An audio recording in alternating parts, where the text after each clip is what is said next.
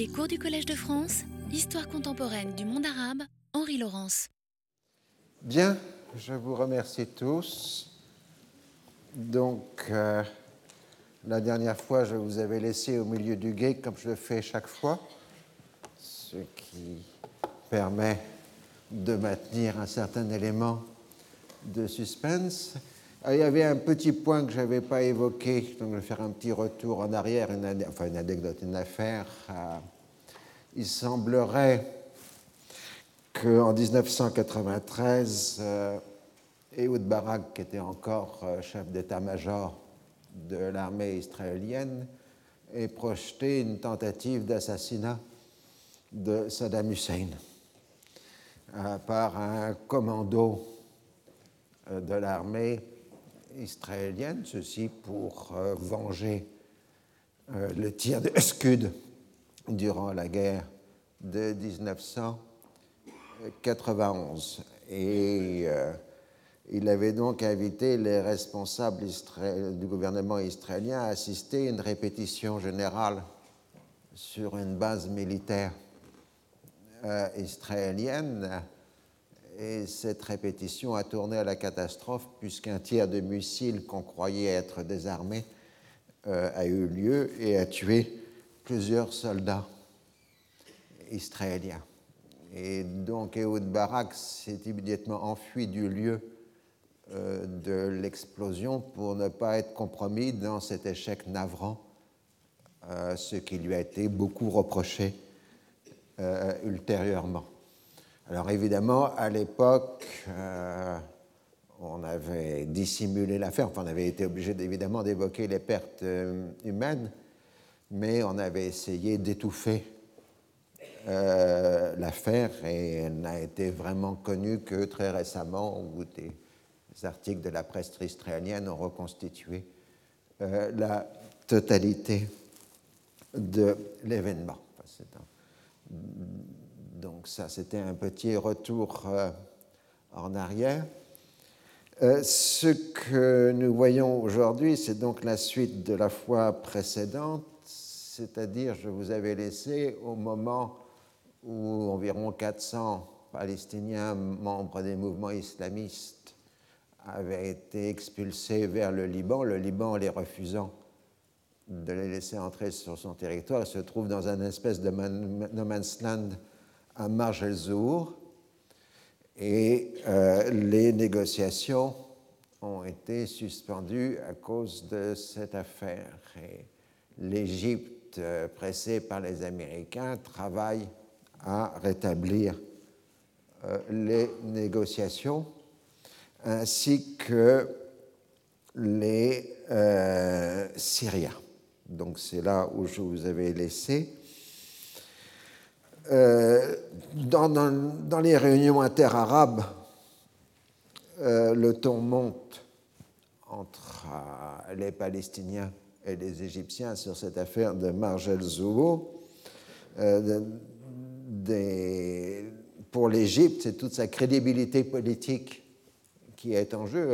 Elle a besoin de montrer aux États-Unis qu'elle est efficace c'est une des conditions justement du maintien de l'aide américaine à euh, l'Égypte. Euh, quant aux expulsés de Margezour, ils organisent une marche de protestation contre la trahison et la lâcheté de toutes les parties arabes et dénoncent euh, le processus de paix. Mais quand ils se rapprochent de la zone d'occupation israélienne, ce qu'on appelle la zone de sécurité, ils sont accueillis par des tirs de but israélien.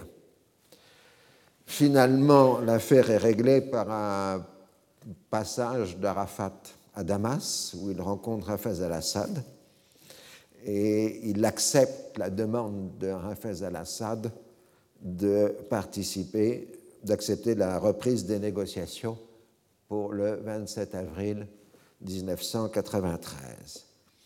Chacun est content puisque Arafat a montré qu'on avait besoin de lui pour reprendre les négociations, donc montrer que c'est bien lui qui contrôle la délégation euh, palestinienne. Et Assad a montré par là même qu'il était réellement sincère quand il veut faire progresser le processus de paix. Alors les États-Unis, eux, déclarent qu'ils s'engagent à être un partenaire, un partenaire à part entière, full partner, dans le processus de paix. Mais clairement, pour les délégations arabes, ils apparaissent totalement alignés sur les positions israéliennes. La délégation palestinienne s'est rendue à contre-coeur à Washington. Elle est très largement hostile à cette décision ses membres sont conscients que leur popularité a bien baissé dans la population palestinienne. Le reproche habituel est comment pouvez-vous obtenir l'application de la résolution 242 alors que vous êtes incapable d'obtenir l'application de la résolution 799 qui demande le retour des expulsés euh, palestiniens?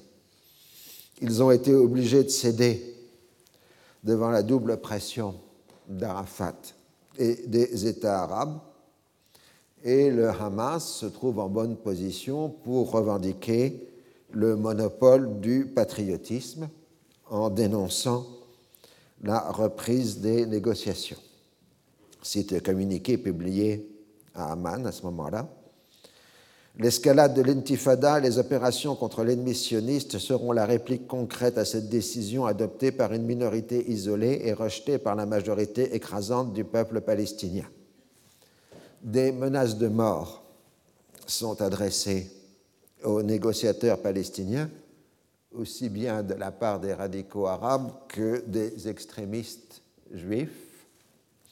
Et le Fatah prend la défense des délégués palestiniens. Je cite, Toute personne ou groupe qui menacera la délégation de quelque façon que ce soit en sera tenu pour responsable. Toute menace contre un membre de la délégation, sa famille ou ses biens sera considérée comme une attaque contre le Fatah. Le Fatah prendra toutes les mesures nécessaires pour punir quiconque qui menacerait ou mettrait en danger leur vie. Une centaine de gardes du corps sont recrutés parmi les militants du mouvement afin d'assurer la sécurité des personnalités palestiniennes. Évidemment, une protection israélienne les aurait clairement désignés comme étant des collaborateurs.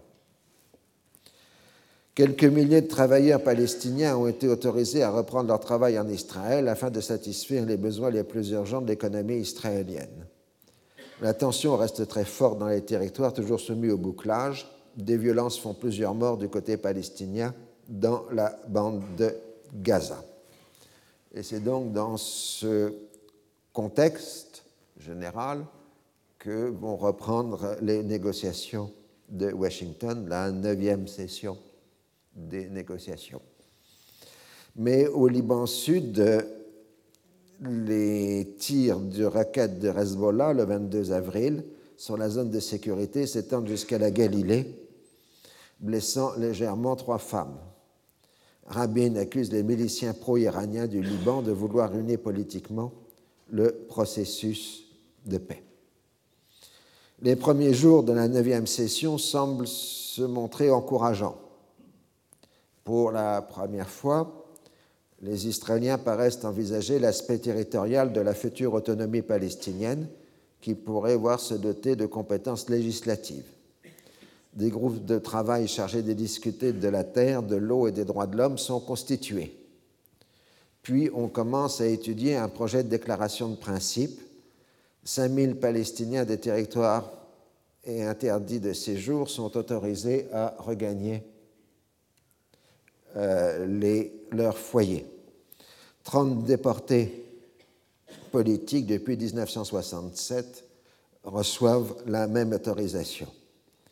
Ils sont accueillis dans une atmosphère de liesse. Aucun d'eux n'appartient directement au Fatah. Vous voyez sur ces images, ils ont des, portraits d'Arafat qui les accueillent et une liesse absolument populaire euh, en Cisjordanie. Du côté israélo-syrien, on continue d'ergoter sur le sens à donner à la paix complète contre un retrait complet. on discute sur les conditions de la simultanéité entre le retrait et la normalisation des rapports. Une interview d'Assad accordée à son biographe, le journaliste Patrick Seal, qui était aussi un ami propre de moi, laisse entrevoir la possibilité que Damas soit prêt à se montrer souple sur la question des relations entre les différentes négociations. Le président syrien reconnaît qu'il existe quatre volets et que chacun peut progresser à son propre rythme. Ce qui veut dire en langage clair, en dehors de la langue de bois, que la Syrie est éventuellement prête à négocier sans tenir compte du dossier palestinien. Parallèlement, Assad répond négativement à Clinton. Il n'est pas question d'établir un canal secret de communication entre la Syrie et Israël, mais les États-Unis peuvent être dépositaires des positions de chaque partie. Clinton fait alors savoir qu'il a le dépôt de la position israélienne et qu'il attend celui de la Syrie. Assad lui envoie immédiatement une réponse négative. Il s'ensuit une période de tension diplomatique entre la Syrie et les États-Unis. En ce qui concerne le volet israélo-libanais, les Israéliens proposent la formation d'une commission militaire conjointe ayant pour but de régler tous les problèmes sécuritaires concernant les deux pays, mais les Libanais refusent tout empiètement sur leur souveraineté après le retrait israélien du Liban Sud. dire en clair, euh, l'armée israélienne voudrait que la LS soit intégrée à l'armée libanaise et les Libanais refusent absolument euh, cette euh, proposition. On procède à l'échange des noms des prisonniers libanais en Israël et des disparus israéliens au Liban. De toute façon, personne ne se fait d'illusions. Les progrès sur ce dossier sont conditionnés par ceux du volet israélo-syrien. Dans le volet israélo-jordanien, on continue de progresser dans la rédaction de l'ordre du jour commun.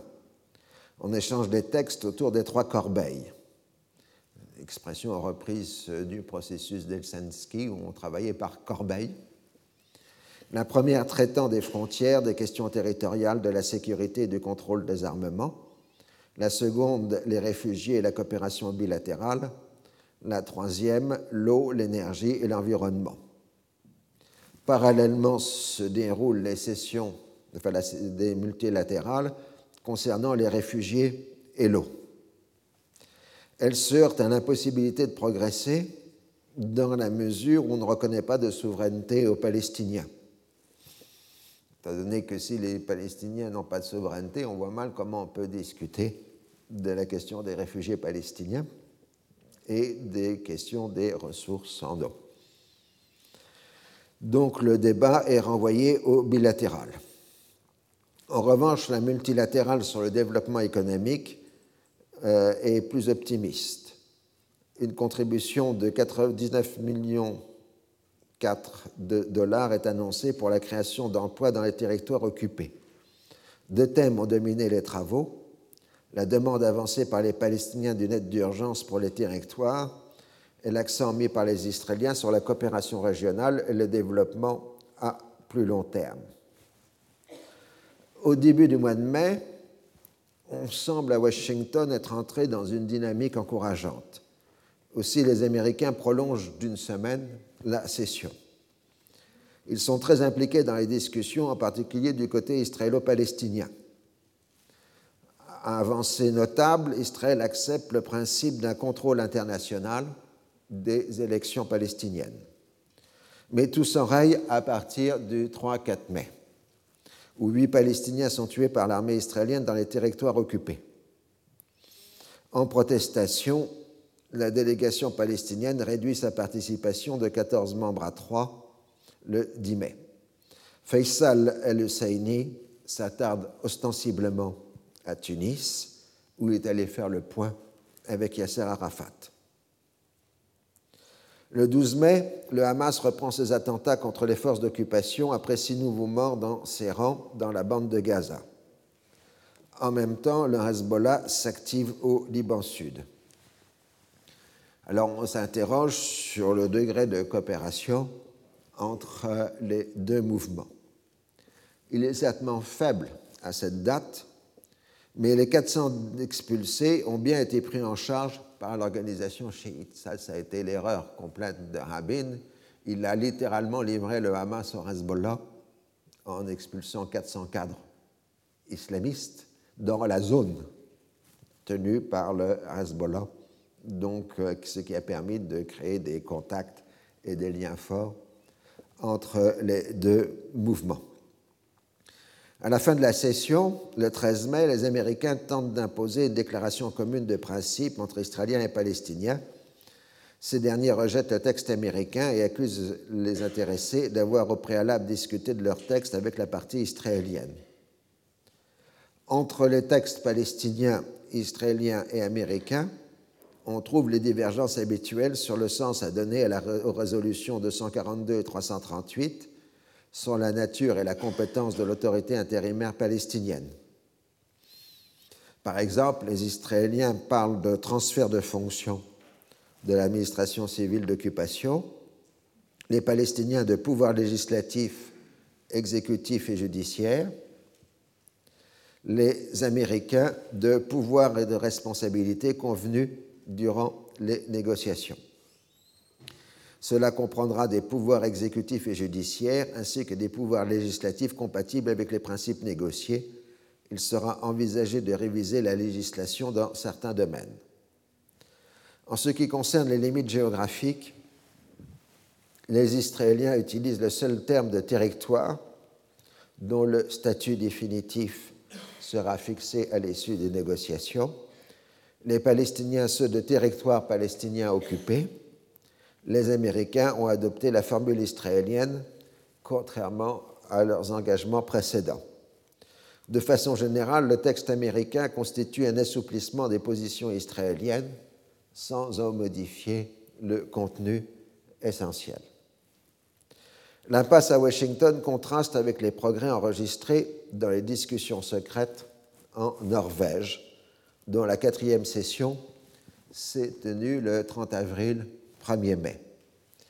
Les Palestiniens ont maintenant la certitude que les deux universitaires israéliens sont bien en relation avec les plus hautes autorités de leur pays, Rabin et Pérez. C'est bien ce que laisse entendre leur interlocuteur. Ahmed Koraï pousse à l'officialisation des discussions avec la participation d'un représentant officiel de l'État hébreu, mais la partie israélienne se dérobe. Il est clair qu'à ce moment-là, les Israéliens donnent la priorité au bilatéral de Washington sur la filière norvégienne, alors que l'OLP préfère cette dernière qui lui donne le rôle principal. Mais l'OLP se trouve en situation de quasi-banqueroute financière, ce qui se répercute sur les différentes institutions et services qu'elle finance dans les territoires et à l'extérieur. Cela s'ajoute à la poursuite du bouclage des territoires dont la situation économique se détériore rapidement. Arafat accuse de façon transparente l'Arabie saoudite de participer à une guerre économique contre les Palestiniens en cessant de fournir des financements. Il est pratiquement étranglé financièrement, d'où son insistance à officialiser la filière norvégienne. Aussi, les représentants palestiniens menacent de mettre fin aux discussions si elles ne montent pas de niveau. Les Norvégiens les poussent à rester et la cinquième session se déroule les 8 et 9 mai. Cette fois, les deux universitaires israéliens sont dans la capacité d'énoncer l'arrivée prochaine d'un représentant officiel israélien. Le 15 mai, le Hamas et le Fatah mènent leur première action conjointe dans la bande de Gaza, tuant deux Israéliens et deux Palestiniens accusés de collaboration économique. Rabin interdit aux civils israéliens de se rendre dans ce territoire. Le 18 mai, cinq militants du Hamas sont tués par l'armée israélienne dans la bande de Gaza, portant à 27 le nombre de morts palestiniens depuis le début du mois. Le 20 mai, deux autres Palestiniens sont abattus près d'Hébron.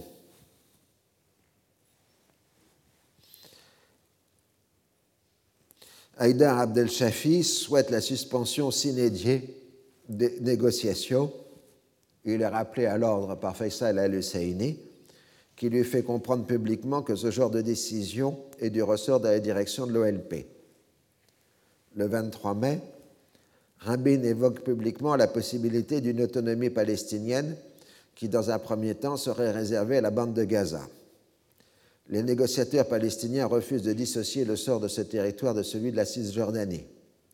Le 24 mai, Christopher invite Faisal Husseini à Washington pour discuter de la future session. Les Palestiniens répondent par un mémorandum comprenant des questions précises. Il en suit des échanges peu amènes, mais non des réponses aux demandes palestiniennes. Au début de juin, un vaste coup de filet conduisant à l'arrestation de 124 militants du Hamas et du djihad islamique est annoncé par Rabin lui-même. Parmi eux se trouveraient les auteurs de plusieurs attentats anti-israéliens. Pérez justifie cette opération comme moyen d'éliminer l'opposition armée au processus de paix. Les difficultés du processus de Washington mettent en avant les progrès enregistrés dans la filière secrète norvégienne.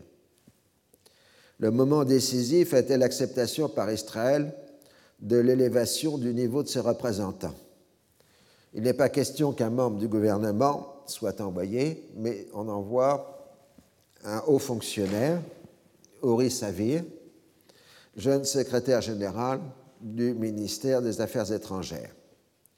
Il a été désigné à la mi-mai et participe à la sixième rencontre des 21-22 mai 1993. Les deux universitaires israéliens ne sont plus maintenant que des preneurs de notes. Les instructions de Savir sont claires. Les Palestiniens doivent accepter l'idée que Jérusalem reste en dehors de l'accord d'autonomie et cesser de renvoyer toutes les questions en suspens à un arbitrage international contraignant. Le Conseil de sécurité pourra multiplier ses résolutions numérotées, elles seront vides de sens. Enfin, il doit proposer de donner l'autonomie à Gaza dans un premier temps, puis éventuellement y installer les instances dirigeantes de l'OLP. Le nouveau venu est soigneusement observé par les cinq partenaires habituels. L'ambiance devient plus formelle. La partie palestinienne marque que seule l'OLP a la capacité de conclure la paix. Le dialogue prend des aspects particulièrement francs chaque partie tâchant de démontrer qu'elle est victime de l'autre. Néanmoins, on commence à définir la voie de sortie, la fin de l'occupation contre la sécurité pour Israël. Dans l'ensemble, cette prise de contact est fructueuse. Les Palestiniens, ayant contacté Tunis, ont reçu l'autorisation de mettre temporairement de côté la question de Jérusalem. Faisal al-Husseini, sur instruction de Tunis, et sans connaître l'existence de la filière norvégienne, accepte maintenant l'option Gaza d'abord avant l'application de l'autonomie à la Cisjordanie. Il s'agit d'une première étape d'un règlement global. À Tunis, Arafat laisse entendre qu'une percée essentielle serait entamée si Israël consentait à appliquer un autogouvernement, un self-government, non seulement sur la bande de Gaza, mais aussi sur une des villes ou toute parcelle de Cisjordanie.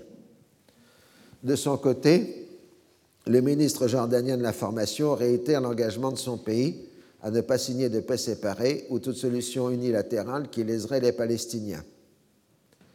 Dans les discussions avec les Américains préliminaires à la nouvelle session des négociations prévues pour le 15 juin, la délégation palestinienne s'en tient à ses lignes rouges qui comprennent le statut de la terre durant la période intérimaire, c'est-à-dire la question de l'arrêt de la colonisation, et celui de Jérusalem.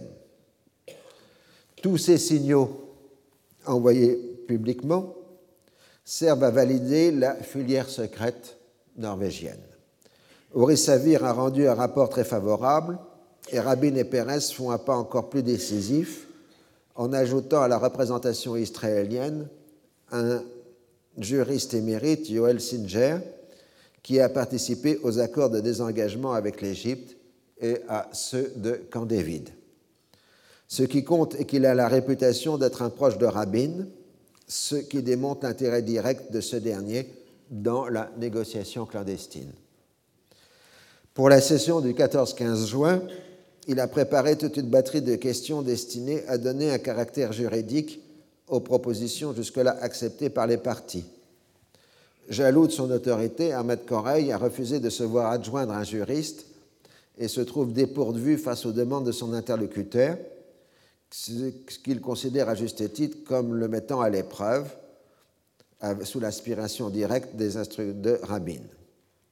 L'atmosphère est souvent tendue et la session est épuisante, mais maintenant les Palestiniens ont la conviction qu'ils sont en contact par, par intermédiaire avec Rabin, quel pouvoir de décision, et non pas Pérez, dont on sait qu'il est marginalisé.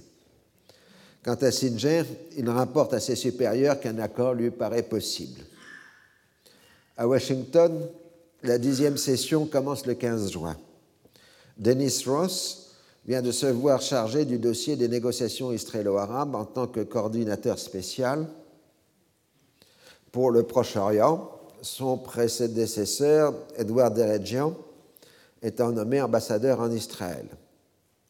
Les Américains ont marqué leur volonté d'obtenir des progrès tangibles, mais Rabin a marqué publiquement ses limites devant la Knesset. J'ai déjà fait savoir aux Syriens qu'ils n'auront pas tout le Golan. Rabin reconnaît des différences conceptuelles avec les Palestiniens.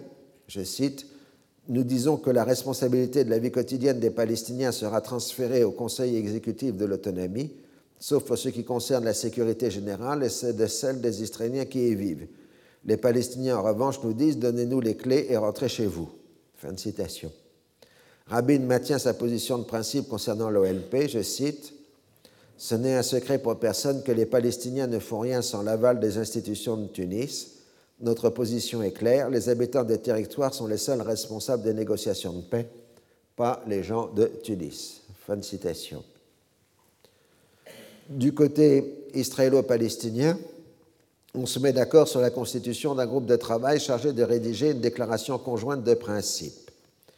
Les négociateurs palestiniens exigent immédiatement que la question de Jérusalem soit dans son champ, alors que pour les Israéliens, cette question ne devrait être abordée que dans la négociation finale. La partie palestinienne est consciente des souffrances de la population toujours soumise au bouclage. La partie israélienne laisse entendre que certains progrès sur le terrain accompagneraient d'éventuelles avancées à Washington, Ashraoui dénonce ce chantage ignoble aux droits de l'homme, rappelant que les droits en question sont précisément des droits et non des éléments de négociation ou de pression sur la partie adverse. Les Israéliens proposent ensuite le transfert immédiat aux Palestiniens de compétences administratives dans les domaines de l'éducation, de la santé, du tourisme et du travail. Il s'agit de faciliter la mise en place d'un régime d'autonomie intérimaire avant l'autonomie définitive.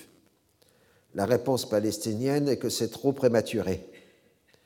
On ne peut pas construire le deuxième étage d'une maison avant d'avoir fini avec les fondations. Il faut un accord global et un pouvoir autonome élu, et non de faire des responsables palestiniens des fonctionnaires de l'occupation israélienne. Dans le volet israélo-syrien, chacun comme sur ses positions. Les Syriens veulent obtenir un engagement sur un retrait complet du Golan des militaires et civils israéliens sur les lignes du 4 juin. Les Israéliens s'y refusent et trouvent que l'expression paix totale est trop imprécise. Ils veulent des précisions sur les mesures de normalisation. Ils tentent de faire comprendre à leurs interlocuteurs qu'il ne s'agit pas d'un accord sur le sens de la résolution 242, mais d'une transaction politique entre deux pays. Les intéressés considèrent qu'il s'agit là d'une volonté d'imposer un traité en s'appuyant sur la force du soutien américain à Israël. Ils durcissent leur position et relancent la question du droit au retour des Palestiniens. Du côté israélo-libanais, on retrouve le même type d'impasse.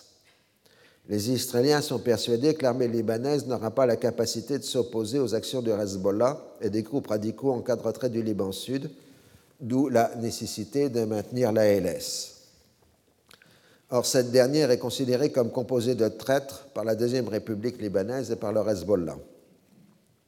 Comme le résume le chef de la délégation libanaise, le problème est que les Israéliens refusent d'accepter le fait qu'ils sont une puissance d'occupation au Liban. Ce n'est pas une simple question de terminologie. Le langage reflète un état d'esprit Et tant qu'il n'aura pas changé, les conditions du progrès continueront à manquer. De surcroît, la lutte contre l'occupation du Liban Sud ne peut se faire qu'avec le soutien de la Syrie, qu'Israël accuse de, duplicité. Pour Damas, la lutte de libération est légitime et constitue de surcroît un élément du rapport de force, alors qu'Israël exige un apaisement des tensions avant toute percée diplomatique. Le représentant israélien affirme qu'il y aura bien un retrait du Liban Sud une fois des accords de sécurité conclus et que de ce fait, il n'y a pas d'occupation israélienne. La résolution 425 ne constitue absolument pas la base des négociations en cours. On continue d'avancer pragmatiquement dans le volet israélo-jordanien. Mais il est exclu que la Jordanie signe un traité de paix sans avancée majeure du côté israélo-palestinien et Israël rejette toute perspective d'accord intérimaire. Les partis arabes accusent Israël de vouloir dicter ses conditions et en appellent aux Américains pour modifier la situation. Elles veulent une vraie définition du rôle des États-Unis. Comment peut-on être un honnête courtier tout en étant un allié stratégique de l'État hébreu dont on assure la supériorité militaire sur ses voisins? Les Palestiniens reprochent en particulier aux Américains d'aller à l'encontre de la lettre d'assurance de la conférence de Madrid.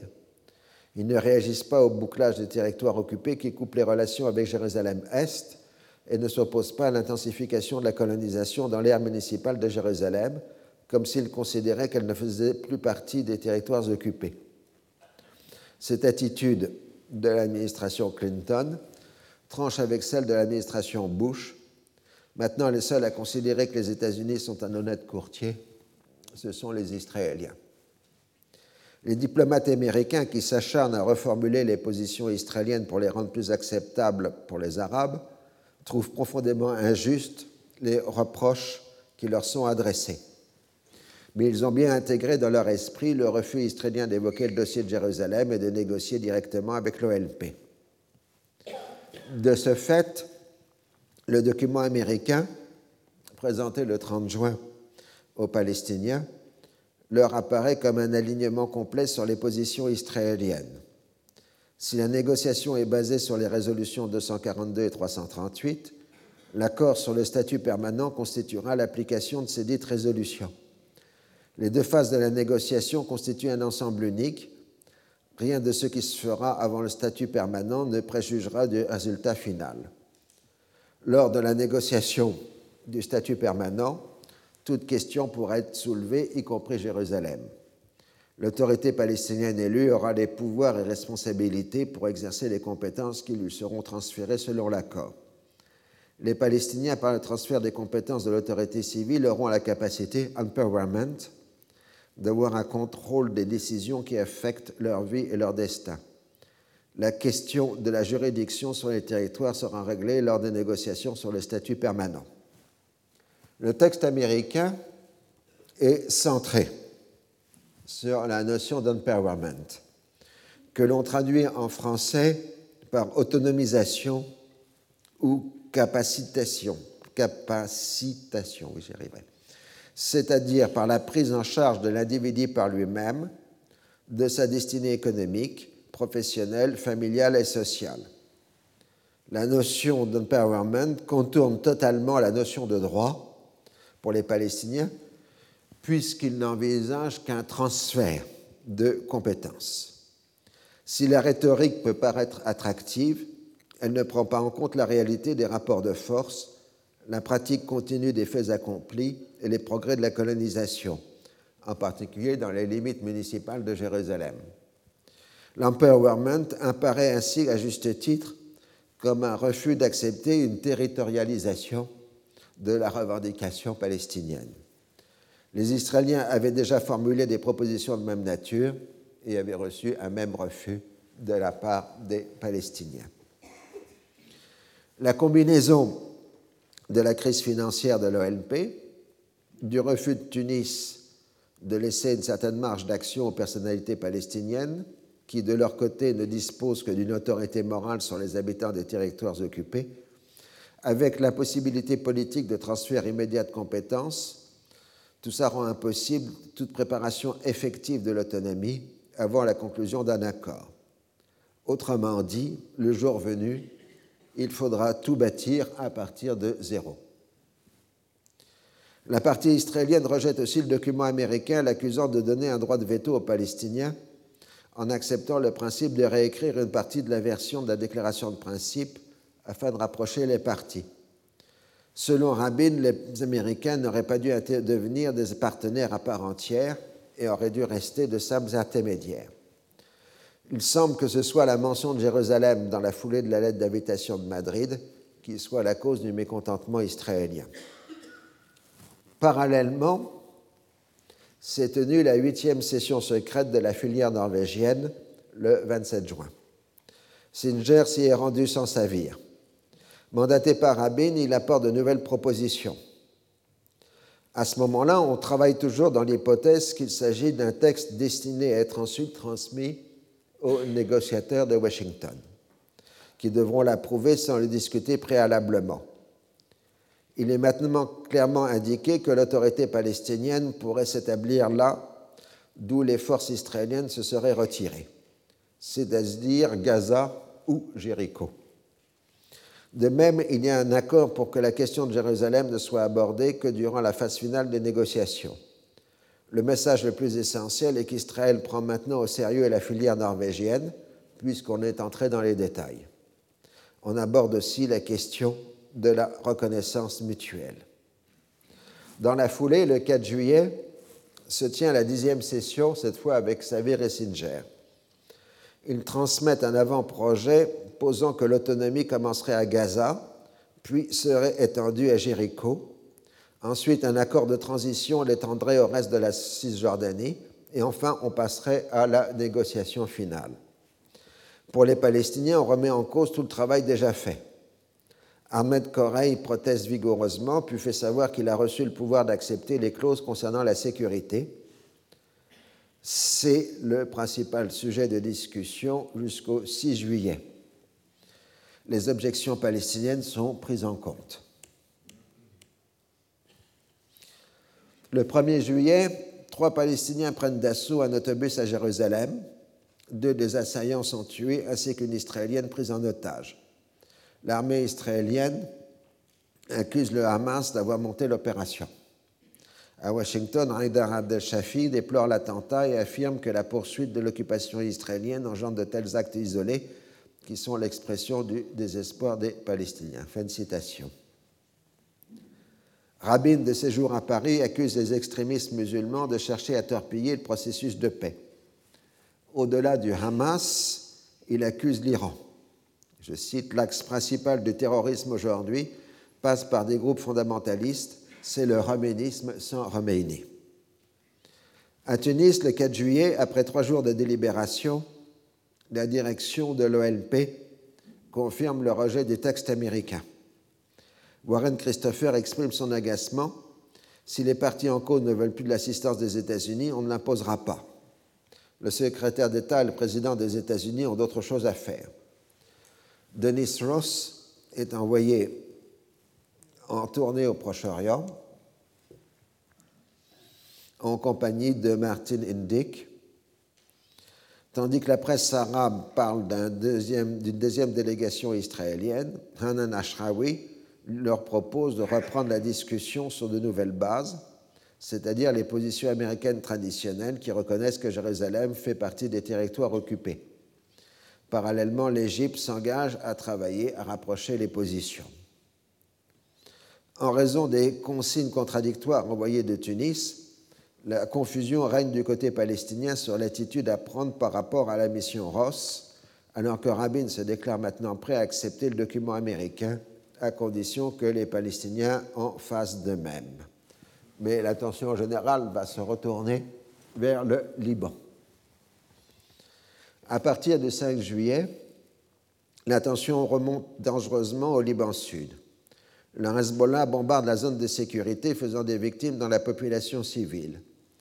Le 8 juillet, deux soldats israéliens sont tués et deux autres blessés au Liban Sud dans une, opération revendiquée par l'FPLP, commandement général d'Ahmed Jibril. Le lendemain, c'est le Hezbollah qui inflige des pertes plus lourdes à l'armée israélienne, trois tués et cinq blessés, toujours dans la zone de sécurité. Tandis que l'aviation israélienne bombarde les bases du FPNPCG au Liban, Ori Loubrani, le coordinateur des activités israéliennes au Liban, menace Beyrouth de représailles sérieuses. Rabin aborde la question du Liban Sud avec Denis Ross, qui doit partir pour Damas. Il lui demande d'enjoindre le régime syrien de contenir les groupes armés palestiniens et libanais et de bloquer l'acheminement des armes provenant d'Iran. Damas réplique préemptivement en affirmant le droit de tout peuple à résister à l'occupation. La mission de Ross est un échec apparent. Les représentants palestiniens rencontrés, Faisal el-Husseini et Hamdan al-Shafi, se sont abstenus. Euh, non, oui, Faisal el-Husseini et Hamdan al-Shafi se sont abstenus de rencontrer Ross, donc les autres ont rencontré Ross, qui insiste sur la centralité de la question de Jérusalem, avec pour instruction de Tunis de ne pas formuler de proposition de changement du document américain.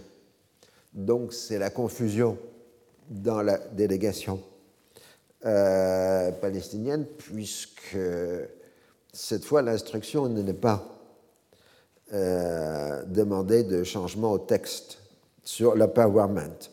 Or, euh, Ashraoui s'inquiète du risque que constitue l'empowerment dans le domaine de la santé et de l'éducation, des services sociaux et de la taxation. Cette approche fonctionnelle, dit-elle, conduira à séparer le peuple de la terre. Plus on divisera la phase de transition en une pluralité d'États, plus on risque de voir les Israéliens ne transférer que des zones de fort peuplement et conserver le reste dans le cadre d'un système analogue à celui de l'apartheid. Par ailleurs, l'Égypte reçoit un texte révisé des propositions palestiniennes à transmettre et transmis aux Américains sans l'aval de la délégation palestinienne. Quant à Abdel Shafi, il conteste publiquement l'autoritarisme d'Arafat et appelle à une direction collective de l'OLP. Il est vrai que la crise financière de la centrale palestinienne conduit à la suspension des salaires des fonctionnaires et la fin des subventions, ce qui provoque un mécontentement public de la gestion d'Arafat.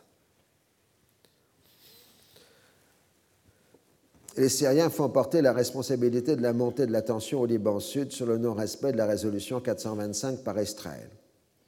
En revanche, Rabin lui fait lire une lettre d'Arafat transmise par les Égyptiens.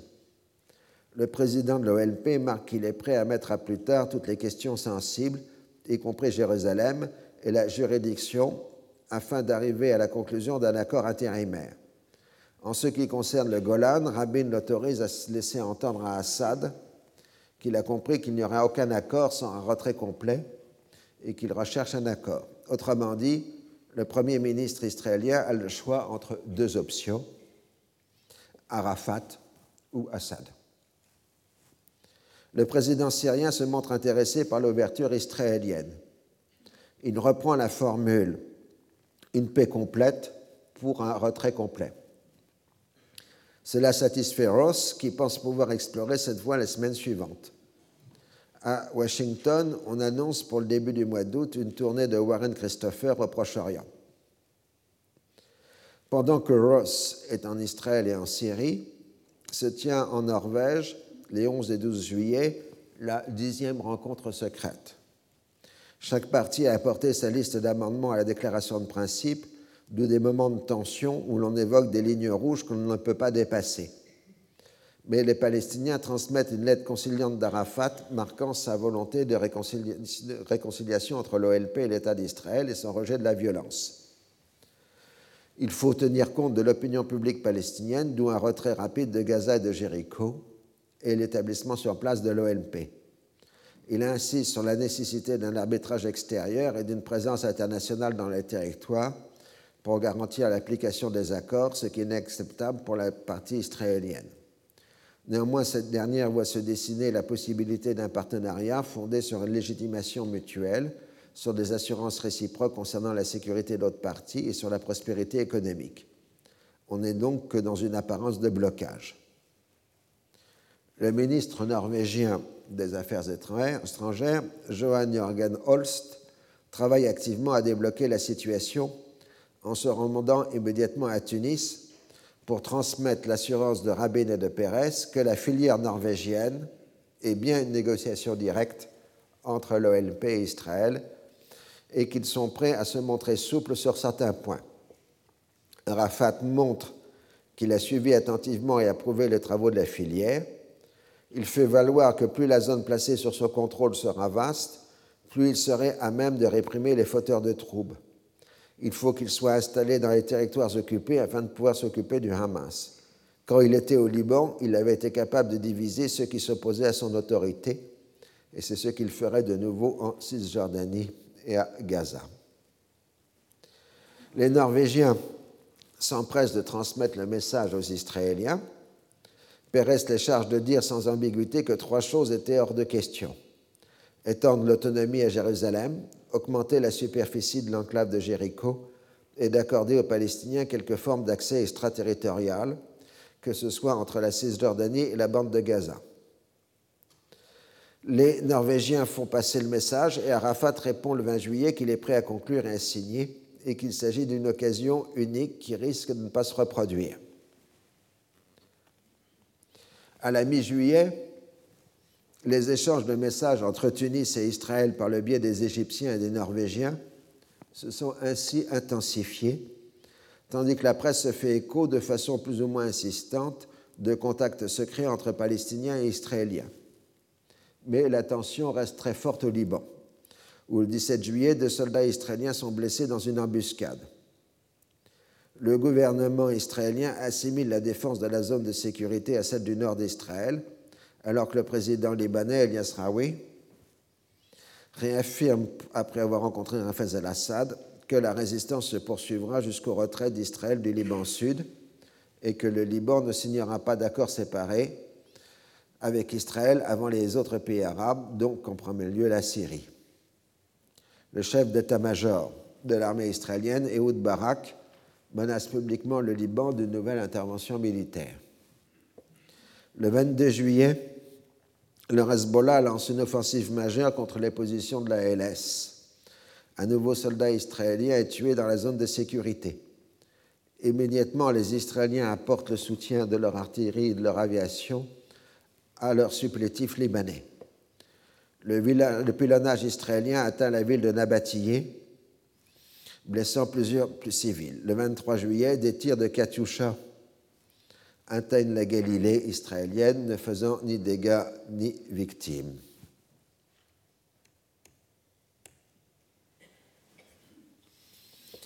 Le 25 juillet, Israël se lance dans un bombardement généralisé du Liban Sud. Des positions de l'armée syrienne sont frappées. C'est la plus importante action au Liban depuis 1985. Barak promet si le calme ne règne pas sur les localités juives du nord d'Israël, il ne régnera pas non plus sur le Liban. Toute attaque contre nous sera suivie d'une riposte très dure, douloureuse et immédiate. Fin de citation. Mais la résistance islamique entend conserver sa logique de contre-dissuasion. Le doigt de Galilée est l'objet de plusieurs salves de roquettes. On est maintenant dans un processus d'escalade. La stratégie israélienne est définie par le président de la très influente commission des affaires étrangères et de la défense de la Knesset, le général de réserve Ori Or. Cette opération n'arrêtera pas les attaques du Hezbollah, pourtant elle devrait permettre de créer un nouveau contexte. La population villageoise chiite, excédée par nos bombardements, devrait faire pression sur le gouvernement libanais pour extirper le Hezbollah de ces villages. Ils seront donc contraints de monter vers le nord et le calme reviendra dans la région. Sinon, nous continuerons à les frapper.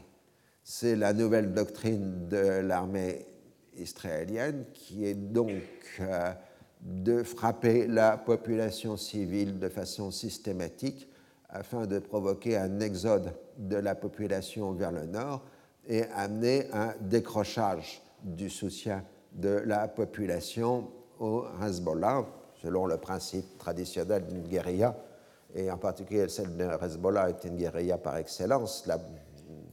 les combattants sont des poissons dans l'eau, donc la stratégie israélienne reprend la définition de vider l'eau pour isoler euh, les poissons.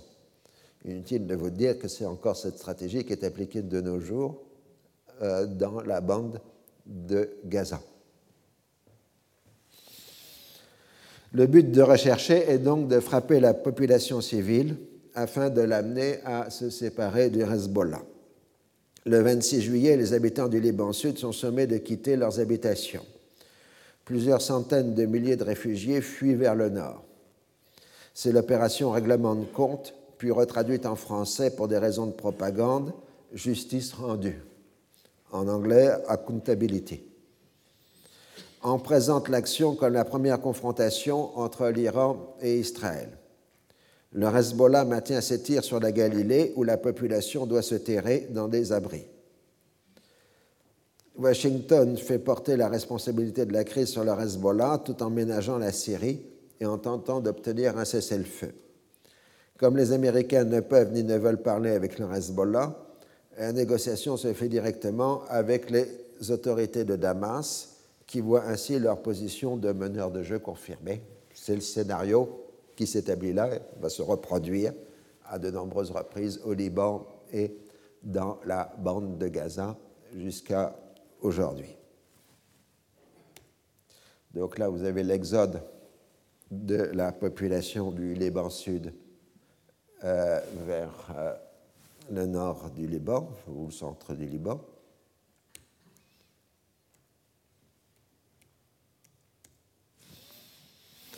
À partir du 28 juillet, l'armée israélienne s'attache à détruire systématiquement l'infrastructure des villages. L'inconvénient de ce genre de stratégie est de remplir les médias internationaux des images de près de 400 000 réfugiés, avec l'implication de lancer des actions humanitaires correspondantes avec l'envoi d'aide d'urgence. De surcroît, le Hezbollah adopte une rhétorique symétrique à celle d'Israël. Lorsqu'Israël confisque la sécurité de nos villages, il est normal que le nord d'Israël ne bénéficie pas de la sécurité. La résistance islamique cherche à créer un nouvel équilibre avec l'ennemi et le Hezbollah est prêt à une bataille de longue durée. Nasrallah se donne ainsi la possibilité de dicter la solution. La résistance islamique se dit prête à stopper ses tirs contre la Galilée si Israël met fin à son agression et ses bombardements au Liban Sud. C'est sur cette base qu'est conclu un accord verbal, entre guillemets. Les deux parties s'abstiendront à l'avenir de s'en prendre aux populations civiles, les Israéliens conservant le droit de retourner le feu en cas de tir contre eux dans la zone de sécurité. Le cessez-le-feu est instauré dans la journée du 31 juillet.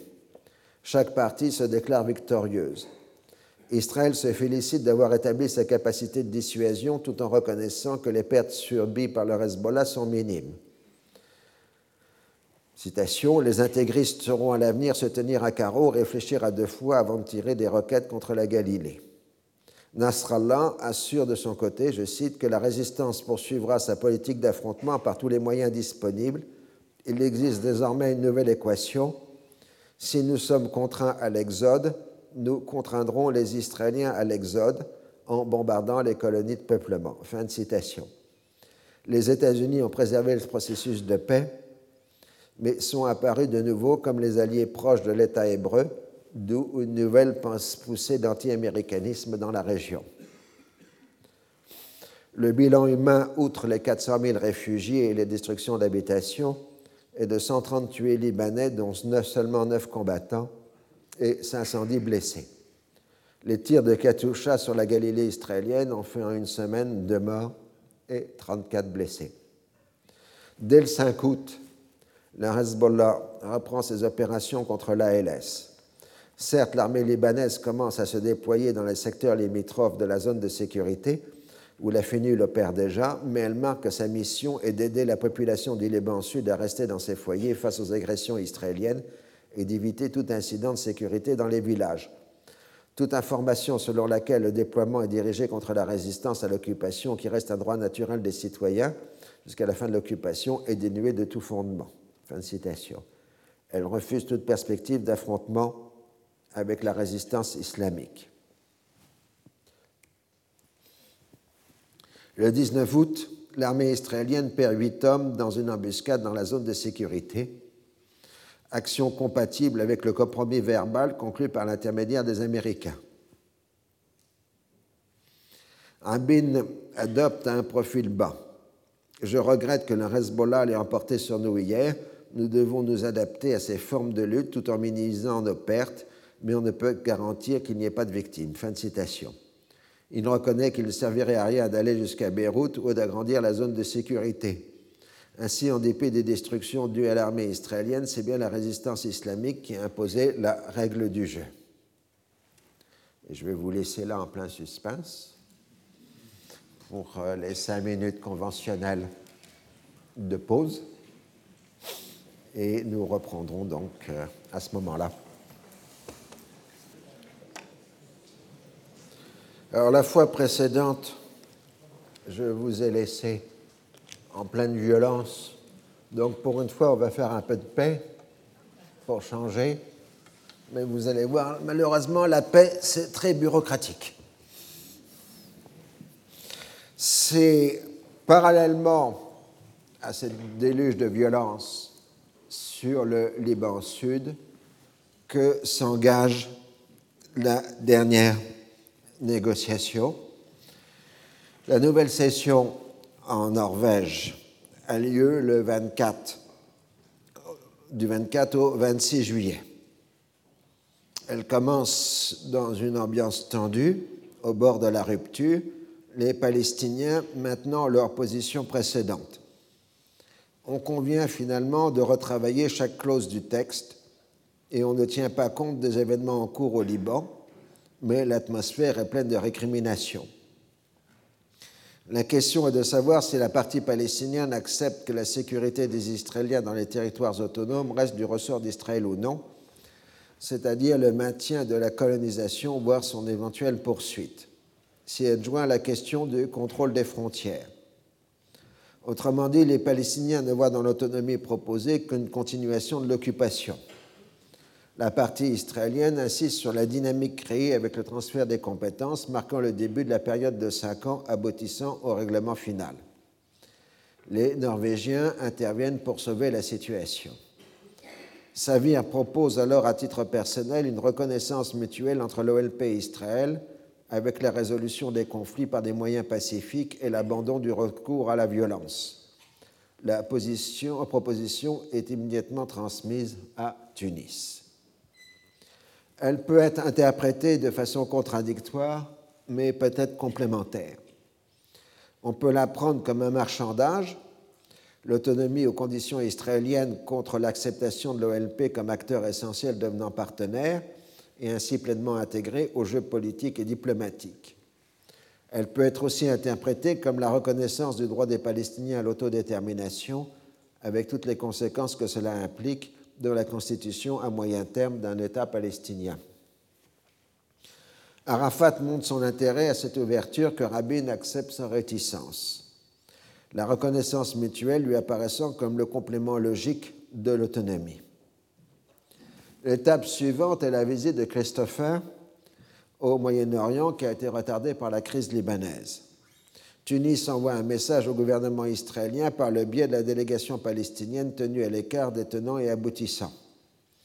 Le 2 août 1993, à la veille d'être reçue par le secrétaire d'État, la délégation palestinienne reçoit pour instruction de lui communiquer le texte révisé passé par l'Égypte.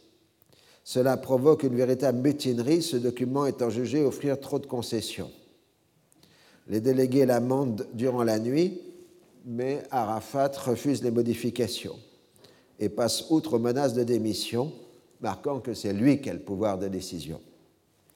Néanmoins, d'abord, la délégation ne transmet pas le 3 août à Christopher le document, dont il a déjà eu connaissance par la voie égyptienne. Elle obtient néanmoins quelques changements minimes de la part de Tunis et la mort dans l'âme obéit aux ordres tout en préparant les lettres de démission.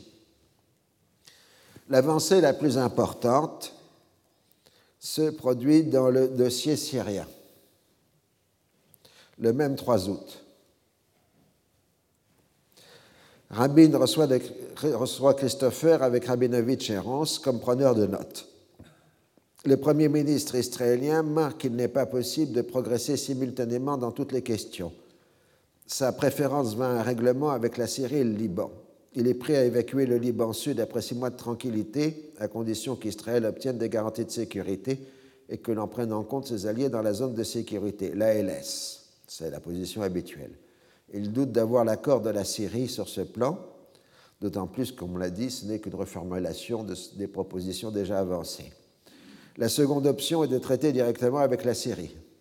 Christopher est chargé de présenter un titre d'hypothèse qu'entre contrepartie d'un retrait complet du Golan, la Syrie accepte de conclure un traité de paix sans lien avec les autres négociations israélo-arabes et s'engage à une paix réelle comprenant la normalisation, les relations diplomatiques.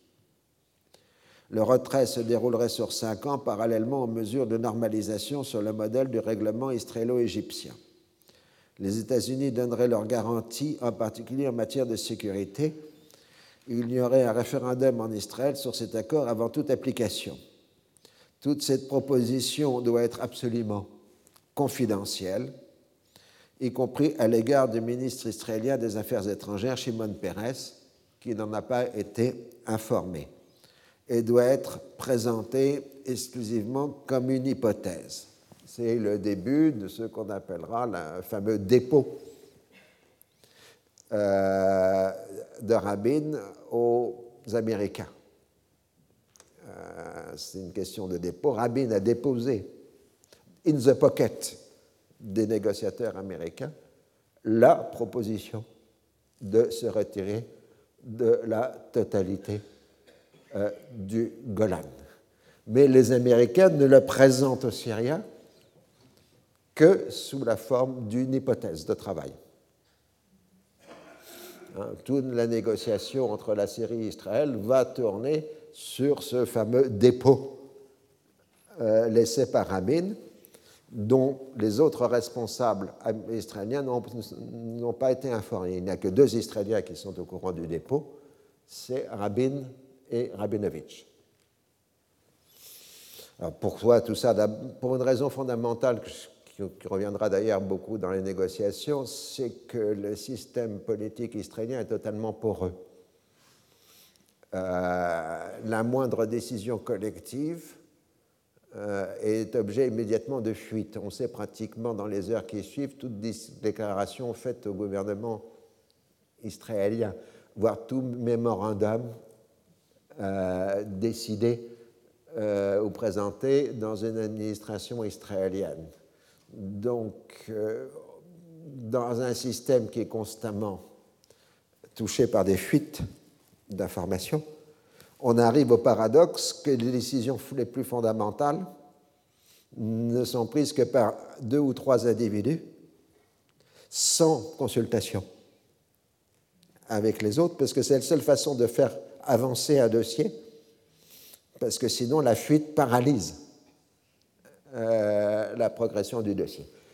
À ce point, il faut néanmoins avoir un point fondamental, qui est que le seul dossier qui n'est pas touché par les fuites, c'est le nucléaire militaire. Et que tout Israélien qui oserait évoquer par fuite euh, le nucléaire serait immédiatement emprisonné euh, sans décision d'un juge, euh, etc. Donc il y a une opacité totale sur la question du dossier du nucléaire, alors que pratiquement tous les autres dossiers en Israël se retrouvent euh, immédiatement euh, dans la presse. Donc je reviens à mon texte. En ce qui concerne les Palestiniens, Rabin évoque un accord limité à la bande de Gaza, mais s'ils sont les premiers à conclure, on y ajoutera Jéricho. Le 4 août, Christopher et Ross sont à Damas et communiquent en petit comité à Assad le message de Rabin. Le président syrien comprend l'importance de la proposition qu'il ne prend pas pour une simple hypothèse. Il refuse le terme normalisation au profit de relations pacifiques normales.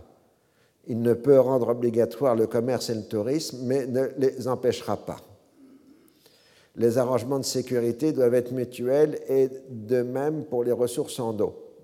Il accepte de disjoindre le volet syrien du dossier palestinien, mais souhaite au moins un accord limité dans ce dossier.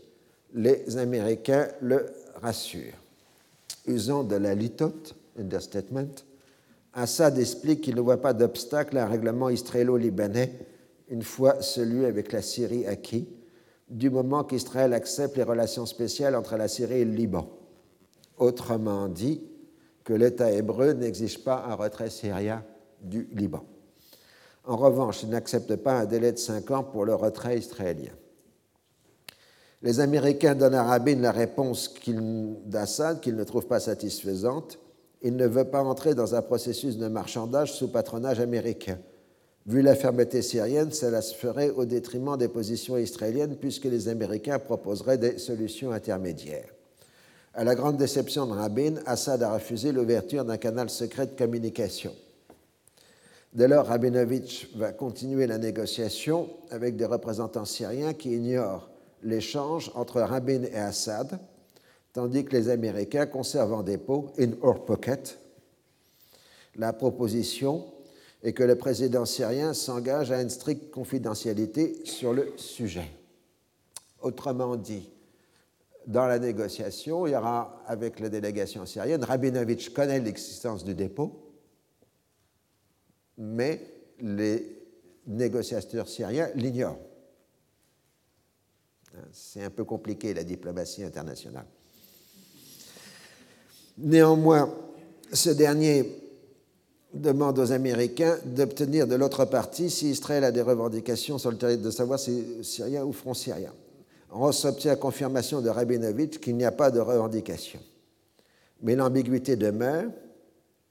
Les Israéliens pensent le retrait en fonction de la frontière mandataire, les Syriens par rapport aux lignes du 4 juin 1967 qui leur donne un petit morceau de la Palestine mandataire important pour le contrôle des ressources en eau. Ça, c'est le rappel des cours des années précédentes, mais c'est le point essentiel. D'une part, il existe une frontière mandataire fixée par les accords franco-britanniques entre la Syrie et la Palestine mandataire.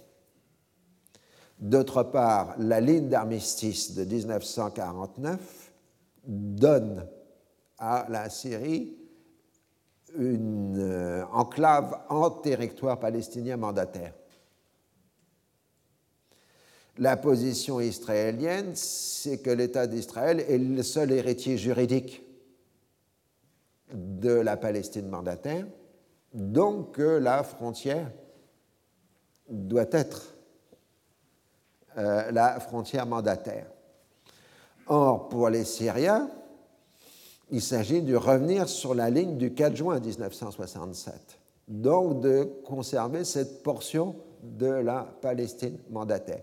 Alors, le dossier se compliquera encore plus, puisque l'ONP, au nom des Palestiniens, revendique cette portion de territoire mandataire que veulent annexer soit la Syrie, soit Israël.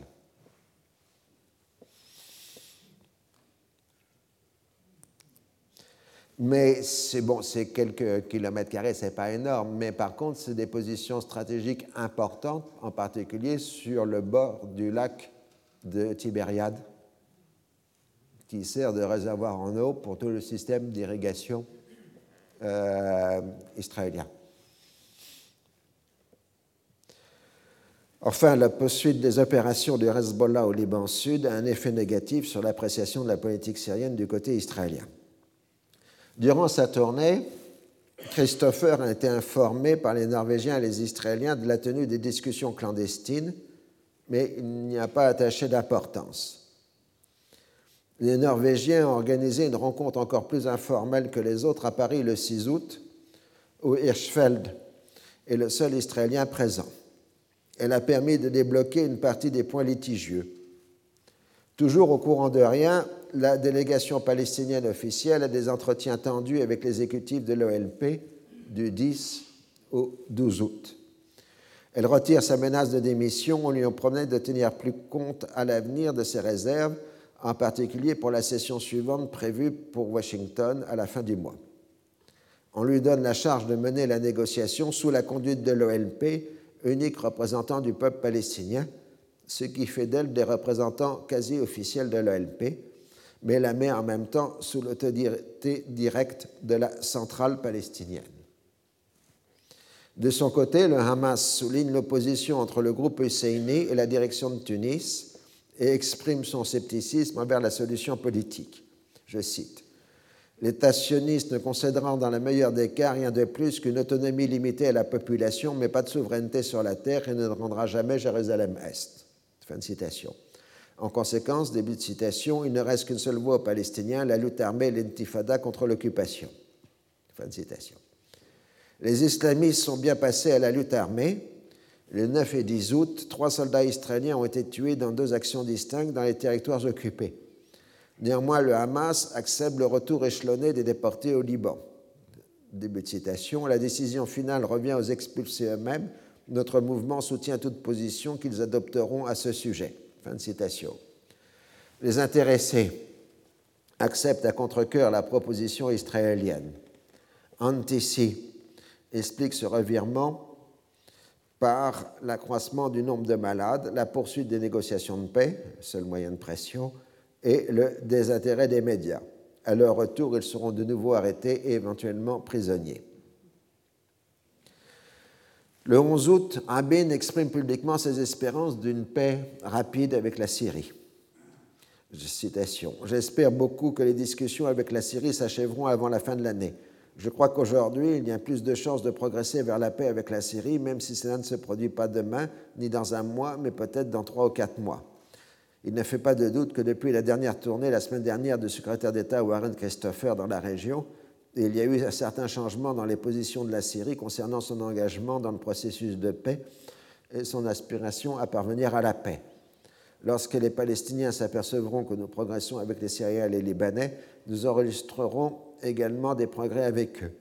Il se peut bien qu'il y ait un assouplissement de la conception syrienne de la paix. Fin de citation. La presse israélienne, sur une base de suppositions et de confidences, donne le sens général des propositions de Rabin à Assad, censées être totalement confidentielles. Il en est de même pour la presse arabe, qui souligne l'optimisme de Damas avec l'acceptation par les Américains de la liaison entre les volets syriens et libanais en ce qui concerne le retrait israélien.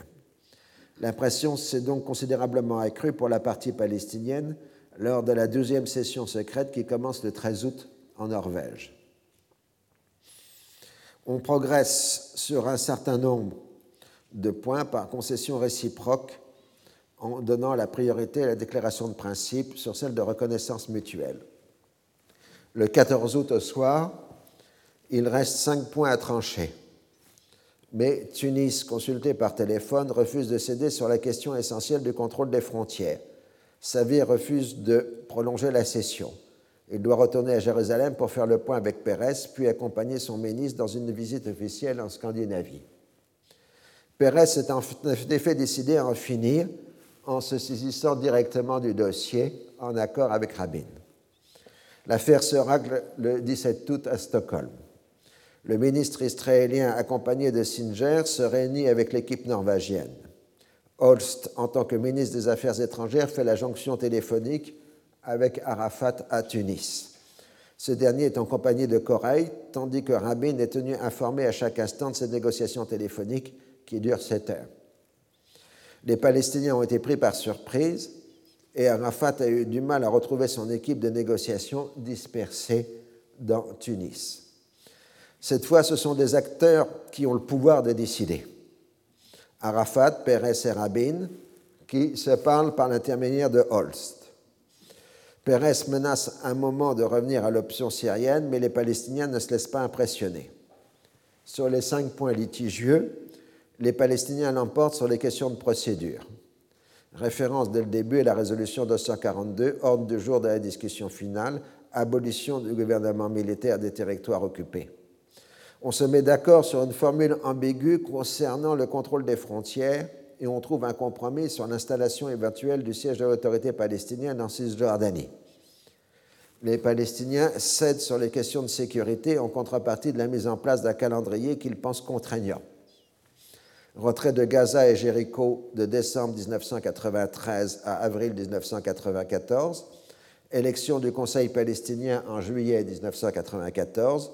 Transfert des compétences dans la période qui suit et redéploiement des forces israéliennes sur les zones peu peuplées de Cisjordanie. Début des négociations sur le statut final en 1995 qui doit être établi à la fin de 1999. Dès lors, il faut juste le temps pour les équipes de se précipiter en Norvège. La réunion finale a lieu à Oslo le 19 août. Un juriste égyptien relit pour le compte des Palestiniens le texte de la déclaration de principe et leur assure qu'il n'y a pas de piège. On relit ensuite un protocole de coopération économique. Dans la nuit, Pérez quitte ses obligations officielles et rejoint les délégations qui sont maintenant réunies dans le pavillon où a été signé le traité consacrant en 1905 l'indépendance de la Norvège par rapport à la Suède. L'accord est paraffé par les chefs de délégation en présence du ministre des Affaires étrangères israélien comme témoin. Le gouvernement israélien, à l'exception de Rabin, n'a pas été informé, donc Pérez n'a pas le pouvoir officiel de conclure. L'émotion est très grande chez l'ensemble des partenaires. Là, donc là, vous avez la séance de signature sur la photo, avec tous les partenaires d'Oslo. Et puis euh, ensuite, euh, Savir et Abou Arla se serrent la main après la signature. Holst est entre les deux euh, comme médiateur Donc l'accord est paraffé, voilà ce que j'ai dit. L'émotion est très grande chez l'ensemble des participants, même si le nombre de personnes informées atteint maintenant la centaine de personnes, la règle de confidentialité est toujours respectée. Donc on passe à la divulgation. À partir du 20 août, les rumeurs se font de plus en plus insistantes sur une négociation secrète en cours entre l'OLP et Israël sans que la filière norvégienne soit mentionné. Cela provoque de nouvelles dissensions dans la direction palestinienne. Le grand poète Mahmoud Darwish, partisan connu du processus de paix, démissionne du comité exécutif de l'OLP sans vouloir s'expliquer. En fait, une partie des modérés n'acceptait pas les concessions faites au début du mois lors de l'amendement du document américain. En acceptant le principe Gaza-Jéricho, on admet une phase préparatoire à un statut d'autonomie qui est déjà lui-même considéré comme préparatoire au statut définitif des territoires occupés. Cette contestation sur la façon de conduire les négociations se nourrit de la façon dont est gérée la crise financière de l'organisation palestinienne. Des milliers de fonctionnaires ne sont plus payés, les institutions politiques et les services sociaux sont paralysés, les familles des martyrs ne reçoivent plus les subsides qui leur sont dus, la gestion d'Arafat est contestée de tous les côtés. Réunissant les deux aspects du dossier, Faisal al-Husseini affirme que les Palestiniens ne céderont pas au chantage financier. Citation. Le monde doit débloquer de façon urgente un budget pour couvrir les coûts de nos institutions jusqu'au moment où l'autorité nous sera transférée. Nous commencerons alors à lever nos propres impôts et droits de douane. Mais si nous sommes soumis à des pressions, contraints d'accepter des choses dont nous ne voulons pas, alors nous confierons tout simplement cette responsabilité à d'autres forces au sein du peuple palestinien. Fin de citation. Il faut choisir entre l'OLP et le Hamas. Nous avons pris la responsabilité d'engager des pourparlers de paix pour réaliser une paix globale, obtenir le retrait israélien et construire un État palestinien. Mais à partir du moment où j'estimerai que le processus de paix ne pourra déboucher sur ces objectifs, alors je laisserai cette responsabilité à ceux qui pensent qu'une autre solution est possible. Fin de citation. Les seuls à se montrer optimistes dans ce dossier sont les Israéliens. Certes, les difficultés financières de l'ALP profitent aux islamistes, dont le réseau caritatif s'étend alors, alors que les, que les services sociaux de la centrale palestinienne régressent, mais Rabin marque que les Palestiniens finiront par se mettre d'accord, c'est leur affaire qu'ils se cassent la tête. En Israël, Rabin commence à diffuser l'information. Le chef d'état-major Ehud Barak est hostile, non au principe, mais au contenu de l'accord. Comme Rabin, il est partisan d'une séparation des deux peuples, mais trouve que le texte donne trop aux Palestiniens au détriment des impératifs de sécurité de l'État hébreu qui perd trop d'atouts indispensables lors de la négociation finale. Sharon trouve que Jéricho est une erreur, mais on ne peut y revenir.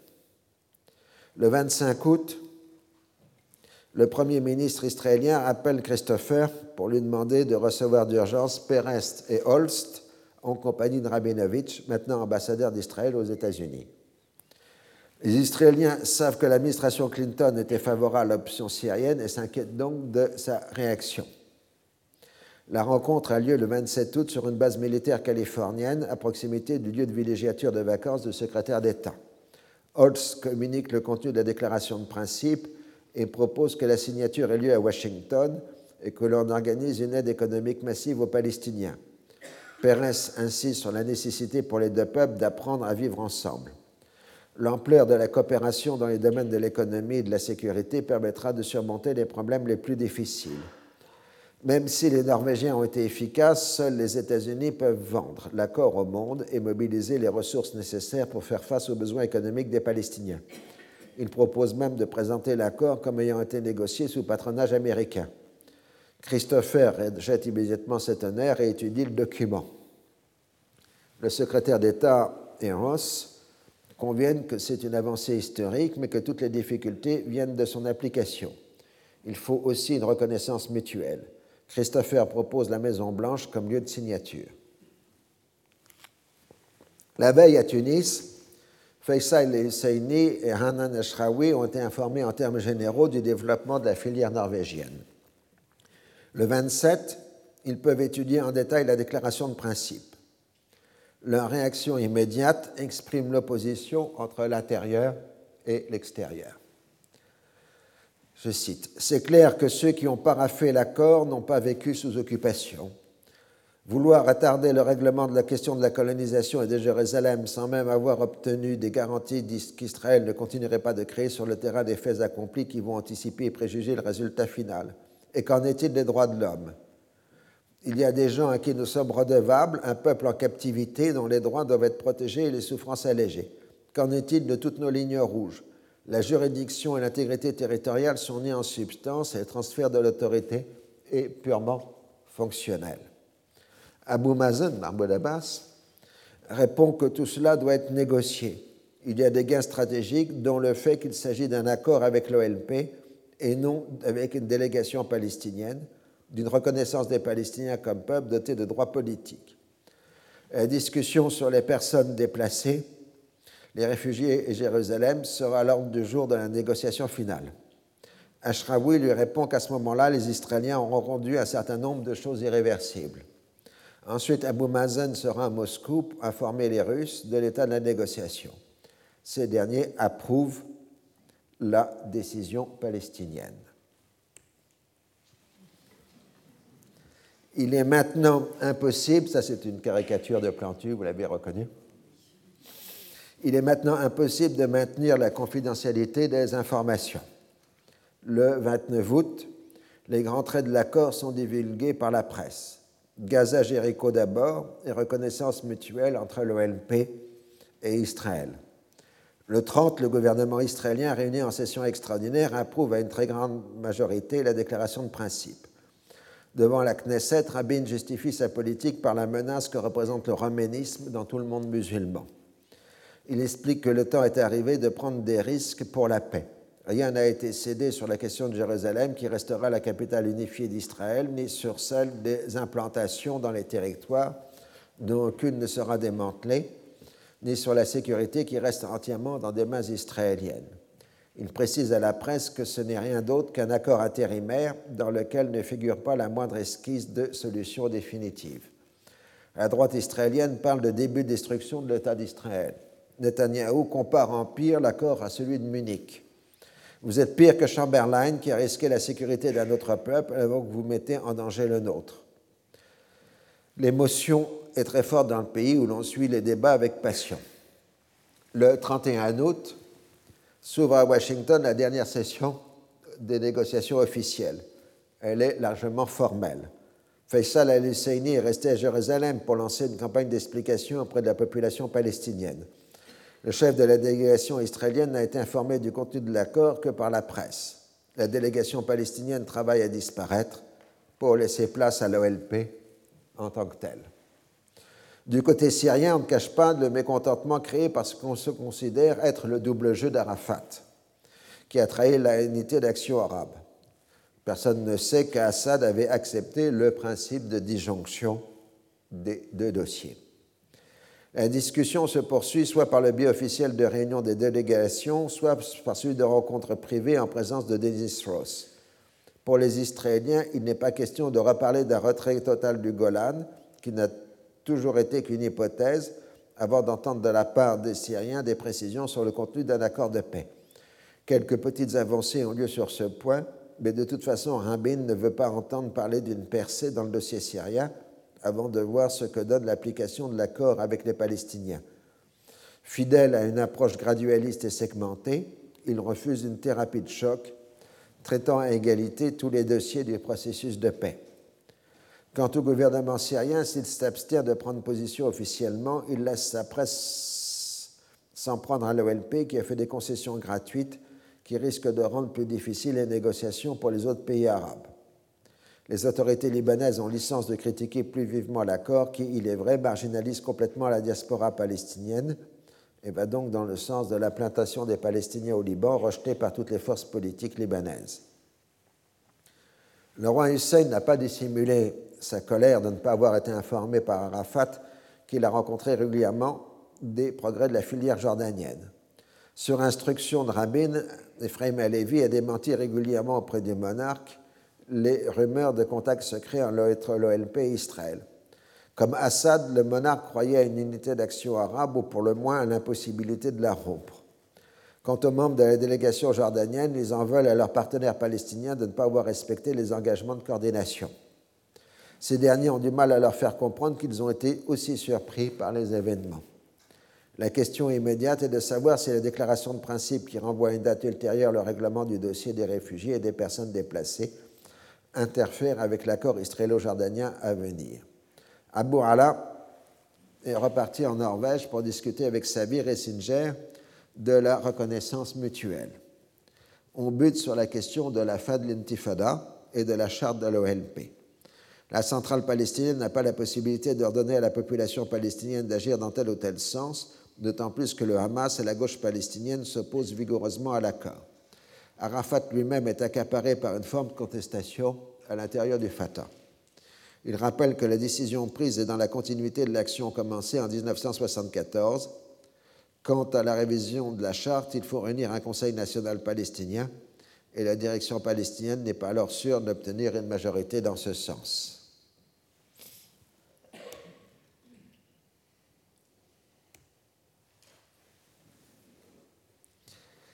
L'équipe norvégienne s'active pour trouver des solutions, tandis que le siège de la négociation secrète est transféré à Paris. On trouve finalement des compromis. L'OLP, dans une lettre à Holst, rejettera et non renoncera au terrorisme. Les clauses de la charte qui posent problème seront considérées comme n'étant plus en vigueur. Les Israéliens s'engagent à respecter les institutions palestiniennes de Jérusalem tout en refusant de le dire publiquement.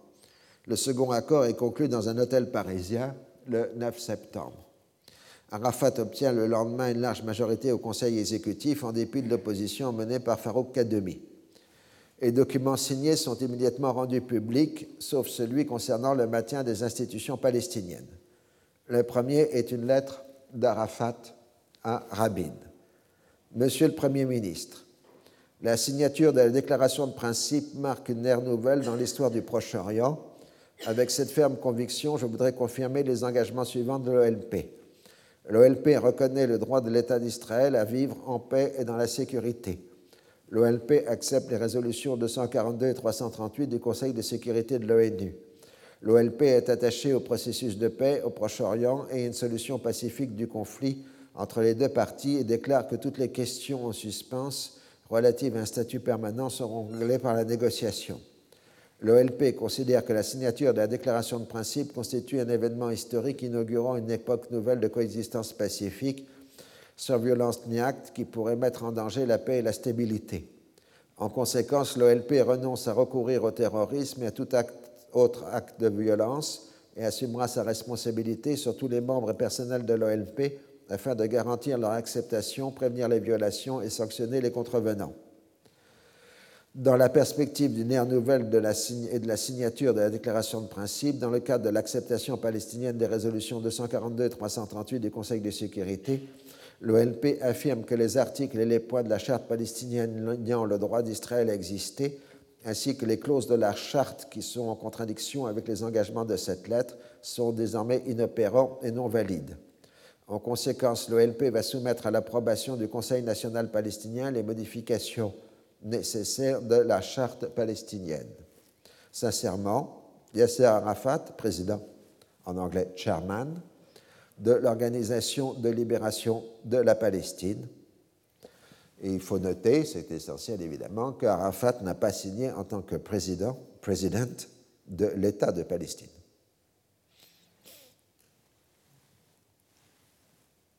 La preuve.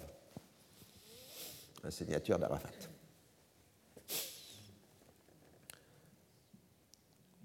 C'est la même euh, qualité, avec la même qualité qu'il adresse une seconde lettre au ministre norvégien des Affaires étrangères. Cher ministre Holst, je voudrais vous confirmer qu'à la signature de la déclaration de principe, j'inclurai les éléments suivants dans mes déclarations publiques.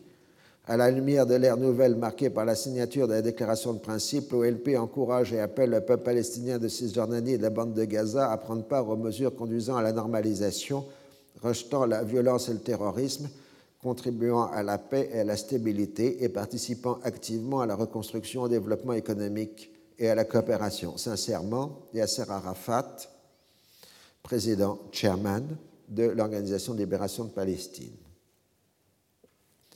De son côté, Rabin répond par une courte lettre. Monsieur le Président, chairman, en réponse à votre lettre du 9 septembre 1993, je souhaite vous confirmer qu'à la lumière des engagements de l'OLP qui y figurent, le gouvernement d'Israël a décidé de reconnaître l'OLP comme le représentant du peuple palestinien, en anglais Palestinian People, et d'engager des négociations avec l'OLP dans le cadre du processus de paix au Proche-Orient. Yitzhak Rabin, Premier ministre d'Israël. Sincèrement, Yitzhak Rabin, le texte comprend une ambiguïté en anglais. Palestinian people signifie plutôt les Palestiniens que le peuple palestinien. Dans toutes ces déclarations, Rabin fait bien attention à ne pas utiliser peuple palestinien, mais seulement les Palestiniens. Il parle ainsi de la réconciliation entre les Juifs et les Palestiniens, tout en marquant qu'il n'est pas question de revenir aux lignes de 1967. L'accord permet aux Palestiniens de gérer leurs propres affaires pour la période intérimaire, point à la ligne. L'échange de correspondance est déséquilibré. L'OLP reconnaît déjouré de droit l'État d'Israël, tandis que ce dernier reconnaît de facto, de fait, l'existence des Palestiniens. Abin marque sa répugnance à serrer la main d'Arafat, contrairement à Pérez, qui rappelle qu'il n'appartient pas à Israël de désigner les dirigeants arabes. Enfin, Israéliens et Américains s'activent auprès de la communauté européenne pour qu'elle prenne en charge une conséquente aide financière aux Palestiniens des territoires occupés. C'est aux Européens de financer la paix. La signature. Primitivement, on avait envisagé que ce soit Abou Mazen et Shimon Peres qui signent les documents, mais Arafat a rapidement compris l'intérêt pour lui d'être reçu par le président des États-Unis. Dès lors, à son corps défendant et au grand dépit de Pérez, Rabin est contraint de se rendre à Washington. La date a été fixée au 13 septembre. Il reste d'ultimes problèmes à régler. Les Palestiniens exigent que l'OLP soit mentionné dans la déclaration de principe et, que, Rabin que Arafat ne soit pas en uniforme. Il s'ensuit quelques petits psychodrames jusqu'au dernier moment, mais il est clair que ces derniers détails ne peuvent empêcher la signature. Finalement, Arafat peut porter sa tenue habituelle, mais sans armes. Et Pérez rajoute à la main, au début et à la fin du document, le mot LP à côté de celui de délégation palestinienne. 3000 invités assistent à la cérémonie sur les pelouses de la Maison Blanche. Jimmy Carter presse Clinton de forcer Rabin et Arafat à un tête-à-tête. Le président américain comprend l'importance des gestes et réussit à obtenir de Rabin, dont la réticence est évidente, à serrer la main d'Arafat Clinton étant placé plus que symboliquement entre les deux hommes. Euh, l'épreuve la pire, c'est pas serrer la main d'Arafat, c'est d'être embrassé par Arafat. Et euh, en général, les négociateurs américains et israéliens multiplient les subterfuges pour éviter l'accolade avec euh, Yasser Arafat, ce qui donne des pages croustillantes dans les mémoires des acteurs. Rabin, dans une déclaration en anglais, appelle à la fin des violences. Je cite Nous venons d'une terre de souffrance et d'angoisse. Nous venons d'un peuple, d'une maison, d'une famille qui n'a pas connu une seule année, un seul mois au cours desquels des mères n'ont pas pleuré leurs fils. Nous venons pour essayer de mettre fin aux hostilités afin que nos enfants, les enfants de nos enfants, n'aient plus à payer la douloureuse tribut de la guerre, de la violence et de la terreur. Laissez-moi vous dire, Palestiniens, nous sommes destinés à vivre ensemble sur le même sol de la même terre. Nous qui sommes battus contre vous, les Palestiniens, nous vous disons aujourd'hui d'une voix forte et claire assez de sang et assez de larmes. Fin de citation.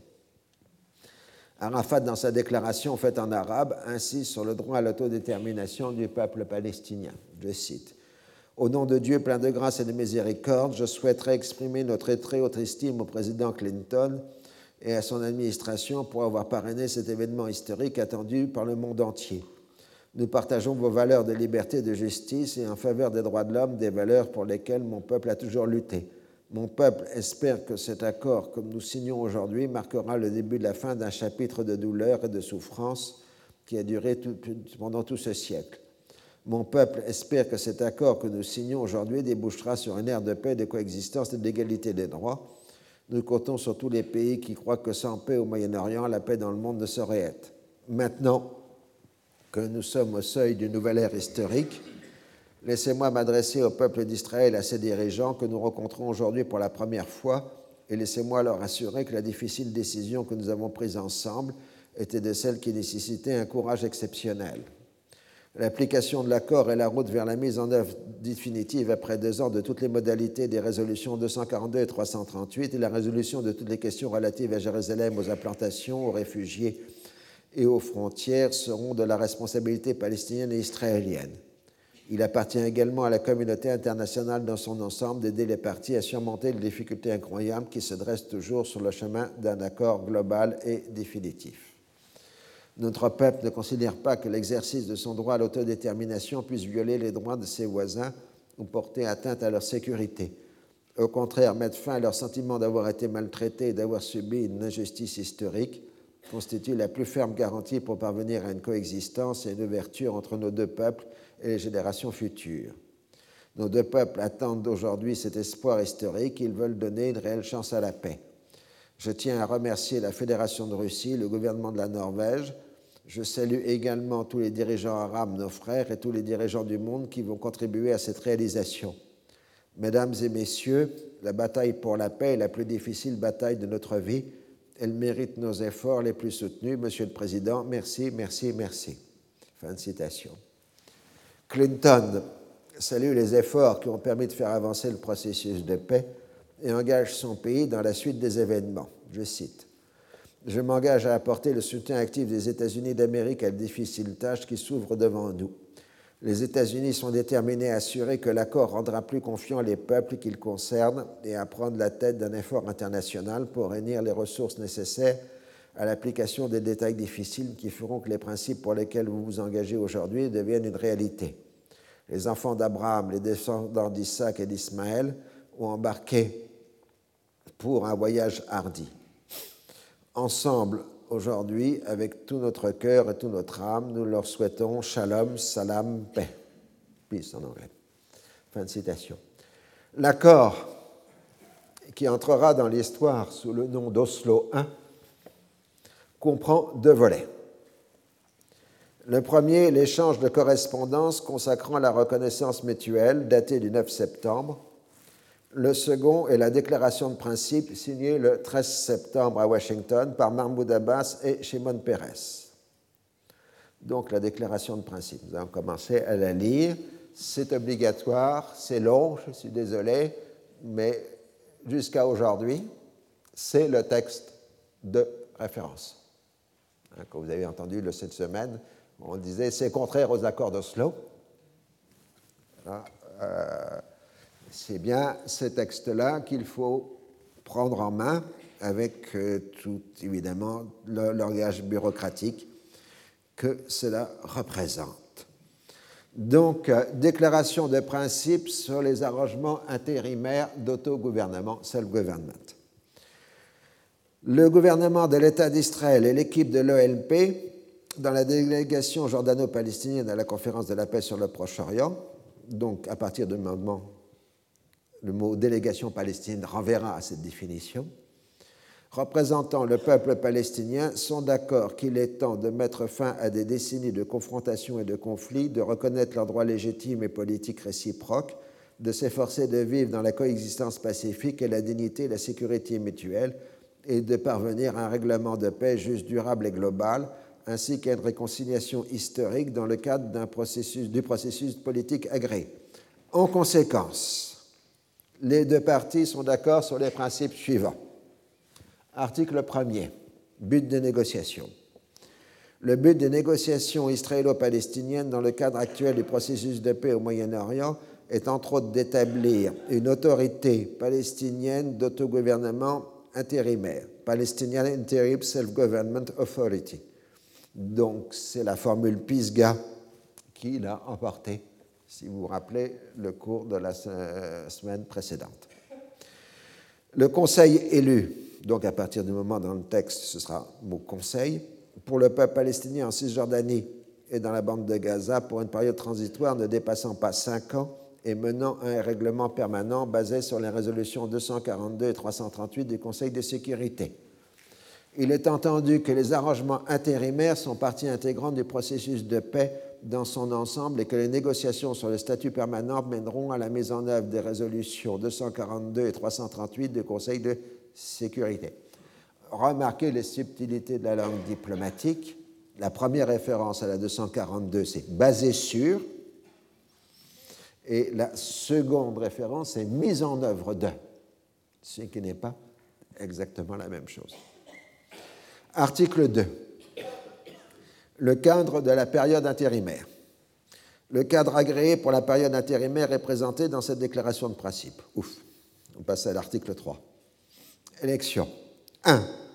Pour que le peuple palestinien en Cisjordanie, dans la bande de Gaza, puisse se gouverner selon les principes démocratiques, des élections politiques directes, libres et générales seront organisées pour le Conseil sous une supervision agréée et une observation internationale, tandis que la police palestinienne assurera l'ordre public. Alors le texte anglais donne le mot people qui s'accorde au pluriel. Donc, le sens possible n'est pas seulement peuple palestinien, mais ça peut être les Palestiniens. Cet accord au pluriel se retrouve dans l'ensemble du texte. Deuxièmement, un accord sera conclu sur le mode et les conditions précis des élections conformément au protocole constituant l'annexe 1 avec l'objectif d'organiser les élections au plus tard neuf mois suivant l'entrée en vigueur de cette déclaration de principe. Point 3 les élections constitueront une étape préparatoire significative en vue de la réalisation des droits légitimes du peuple palestinien et de leurs justes exigences. Article 4. Juridiction. La juridiction du Conseil couvrira le territoire de la Cisjordanie et de la bande de Gaza, à l'exception des questions qui seront négociées lors des négociations sur le statut permanent. Les deux parties considèrent la Cisjordanie et la bande de Gaza comme une unité territoriale unique dont l'intégrité sera préservée durant la période intérimaire. Ça, c'est une clause essentielle euh, qui pose toute une série de problèmes de nature juridique jusqu'à aujourd'hui. Cette ces définitions de la Cisjordanie de la bande de Gaza comme une entité territoriale unique est plus une pétition de principe qu'autre chose, dans la mesure où l'accord divise de fait la Cisjordanie et la bande de Gaza au moins en trois parties. Le secteur d'où s'est retirée l'armée israélienne, le secteur où cette dernière se redéploie et les colonies de peuplement israélien. De surcroît, le texte anglais The jurisdiction of the Council will cover West Bank and Gaza Strip territory comprend une nouvelle fois l'omission de l'article défini comme dans la déclaration, résolution de 142. Je rappelle, withdrawal of Israeli Army Force from territories occupied in the recent conflict. Ce qui laisse ouvert la question de savoir s'il s'agit bien de la totalité de la bande de Gaza et de la Cisjordanie. L'essentiel est pourtant renvoyé aux négociations sur le statut permanent. On repasse à la déclaration de principe. Article 5. La période transitoire et les négociations sur le statut permanent. La période transitoire de 5 ans commencera avec le retrait de la bande de Gaza et de la zone de Jéricho, terme utilisé en anglais, Jéricho area, ce qui pose problème puisqu'une zone de Jéricho n'est pas une circonscription administrative de Jéricho. Deuxièmement, les négociations entre le gouvernement israélien et les représentants du peuple palestinien sur le statut permanent commenceront le plus tôt possible et au plus tard au début de la troisième année de la période intérimaire. Il est entendu que les négociations couvriront les questions restantes, y compris Jérusalem, les réfugiés, les implantations, les arrangements de sécurité, les frontières, les relations et la coopération avec les autres voisins et d'autres sujets d'intérêt commun. Le point essentiel est le suivant, c'est le point 4 de l'article 5. Les deux parties conviennent que les accords auxquels elles parviendront durant la période intérimaire ne doivent pas porter préjudice au résultat des négociations sur le statut permanent ou l'anticiper. C'est évidemment une question essentielle puisque la dynamique qui va justement créer dans les accords d'Oslo va exactement dans le sens inverse. Chacun va essayer de multiplier les faits accomplis pour être en position euh, pour la négociation finale.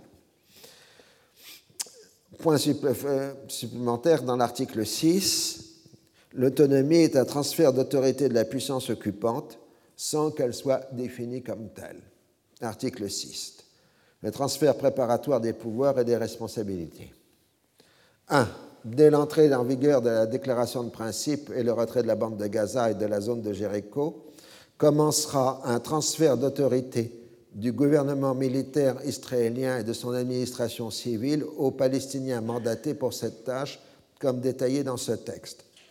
Ce transfert d'autorité sera de nature préparatoire jusqu'à l'inauguration du Conseil. Autrement dit, toute la juridiction de l'autorité palestinienne n'est qu'une délégation de pouvoir de l'autorité d'occupation. Deuxièmement, immédiatement après la rentrée en vigueur de cette déclaration de principe et le retrait de la bande de Gaza et de la zone de Jéricho, et afin de promouvoir le développement économique en Cisjordanie dans la bande de Gaza, l'autorité sera transférée aux Palestiniens dans les domaines suivants éducation et culture, santé, affaires sociales, taxation directe et tourisme. La partie palestinienne commencera à constituer une force de police ainsi qu'il en sera convenu. En attendant l'inauguration du Conseil, les deux parties pourraient négocier le transfert d'autres pouvoirs et responsabilités comme convenu. Donc, l'accord d'Oslo n'est que la première étape d'une série de négociations. Il n'est pas d'application immédiate ni de portée pratique. Article 7. L'accord intérimaire. 1. Les délégations israéliennes et palestiniennes négocieront un accord sur la période intérimaire, qui sera défini comme l'accord intérimaire. Deuxièmement, l'accord intérimaire devra spécifier, entre autres, la structure du Conseil, le nombre de ses membres, ainsi que le transfert en faveur du Conseil de pouvoir et de responsabilité du gouvernement militaire israélien de son administration civile. L'accord intérimaire devra aussi spécifier l'autorité exécutive du Conseil et son autorité législative conformément à l'article 9 ci-dessous, ainsi que les organes judiciaires palestiniens indépendants.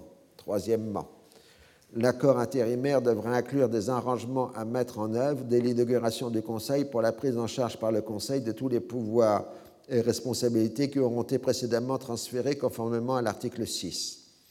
Quatrièmement, pour permettre au Conseil de promouvoir la croissance économique, le Conseil, lors de son inauguration, établira entre autres un office d'électricité palestinien, un office du port de maritime de Gaza une banque palestinienne de développement, un bureau palestinien de promotion des exportations, un office palestinien pour l'environnement, un office foncier palestinien, un office palestinien pour l'administration de l'eau et toute autre structure préalablement convenue conformément à l'accord intérimaire qui spécifiera leurs pouvoirs et responsabilités. Cinquièmement, après l'inauguration du Conseil, l'administration civile sera dissoute et le gouvernement militaire israélien sera retiré. Donc, euh, comme il faut rappeler que l'administration civile israélienne n'était qu'une pure fiction juridique, étant donné qu'elle était essentiellement composée de militaires, Quant au gouvernement militaire, il avait ses quartiers généraux en Israël même et récupère la totalité des compétences non transférées à l'autorité palestinienne, cette dernière n'ayant que des compétences déléguées par le gouvernement militaire. Israël conserve le contrôle des frontières des colons qui ne sont pas mentionnés en tant que tels. Article 8, ordre public et sécurité. Afin de garantir l'ordre public et la sécurité intérieure des Palestiniens de Cisjordanie et de la bande de Gaza, le Conseil établira une puissante force de police, tandis qu'Israël conservera la responsabilité de la défense contre des menaces extérieures, de même que la responsabilité de la sécurité globale des Israéliens, de manière à sauvegarder la sécurité intérieure et ordre public. Les lois, ensuite, euh, l'article 9 maintient le contrôle israélien sur les lois palestiniennes. 1. Le Conseil aura le pouvoir de légiférer conformément à l'accord intérimaire dans les limites de toutes les autorités qui lui ont été transférées.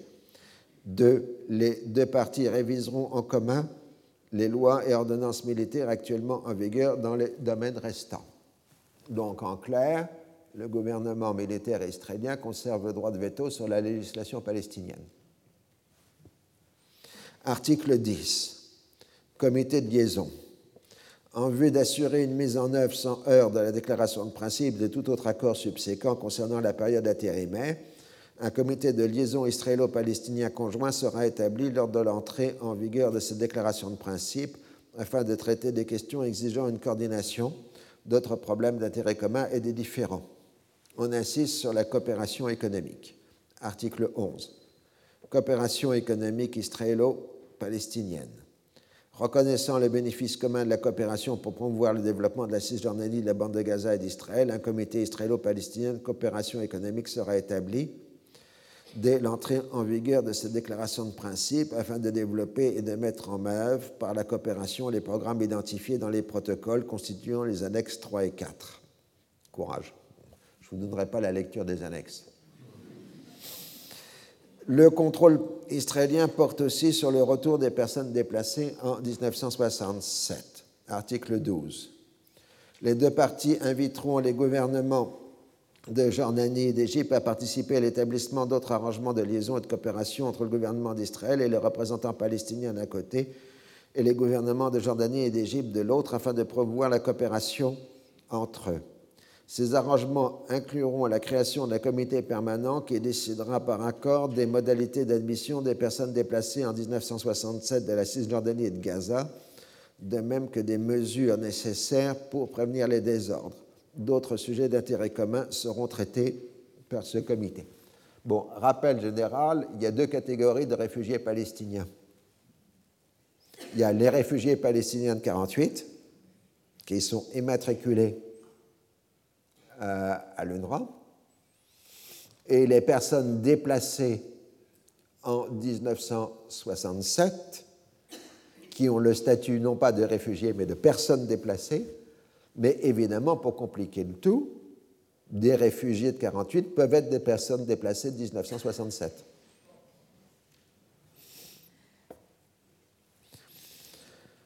On parle de redéploiement et non de retrait des forces israéliennes dans l'article 13. Après l'entrée en vigueur de cette déclaration de principe, ou plus tard à la veille des élections pour le Conseil, un redéploiement des forces militaires israéliennes en Cisjordanie et dans la bande de Gaza sera opéré, en plus du retrait des forces israéliennes opéré conformément à l'article 14. En redéployant ces forces militaires, Israël sera guidé par le principe selon lequel ces forces militaires doivent être déployées hors des zones peuplées. D'autres redéploiements dans des sites spécifiés seront mis en œuvre graduellement au fur et à mesure de la prise en charge de l'ordre public et de la sécurité intérieure par la police palestinienne, conformément à l'article 8. Article 14. Israël se retirera de la bande de Gaza et de la zone de Jéricho, ainsi qu'il est détaillé dans le protocole constituant l'annexe 2. Euh, l'article 15 est essentiel puisqu'il rejette la possibilité d'un arbitrage extérieur. 1. Les différends qui pourraient surgir de l'application ou de l'interprétation de ces déclarations de principe ou de tout accord subséquent concernant la période intérimaire devront être résolus par des négociations dans le cadre du comité de liaison conjoint prévu dans l'article 10. Les différends qui ne peuvent pas être réglés par des négociations pourront être résolus par un mécanisme de conciliation agréé par les parties. Les parties pourront convenir de soumettre à l'arbitrage tout différend lié à la période intérimaire qui n'aura pas été réglé par la conciliation. À cette fin, après accord des deux parties, les parties établiront un comité d'arbitrage. Les Israéliens ont été traumatisés par le fait que euh, les accords de Camp David offraient une possibilité d'arbitrage international et que quand ils avaient refusé d'évacuer la zone de tabac, les Égyptiens ont obtenu un arbitrage international qui avait en effet reconnu que tabac était égyptien et donc les Israéliens avaient dû euh, abandonner, rétrocéder euh, le secteur de tabac. Donc ils veulent cette fois-ci refuser l'arbitrage automatique qui était prévu euh, dans les accords de Camp David entre l'Égypte et Israël. Alors ensuite, on a un grand plan économique régional à l'article 16. Ça, ça fait plaisir à Shimon Peres et à Ahmed Koraï. Les deux parties considèrent que les considère les groupes de travail créés dans le cadre des négociations multilatérales comme un instrument approprié pour promouvoir un plan Marshall.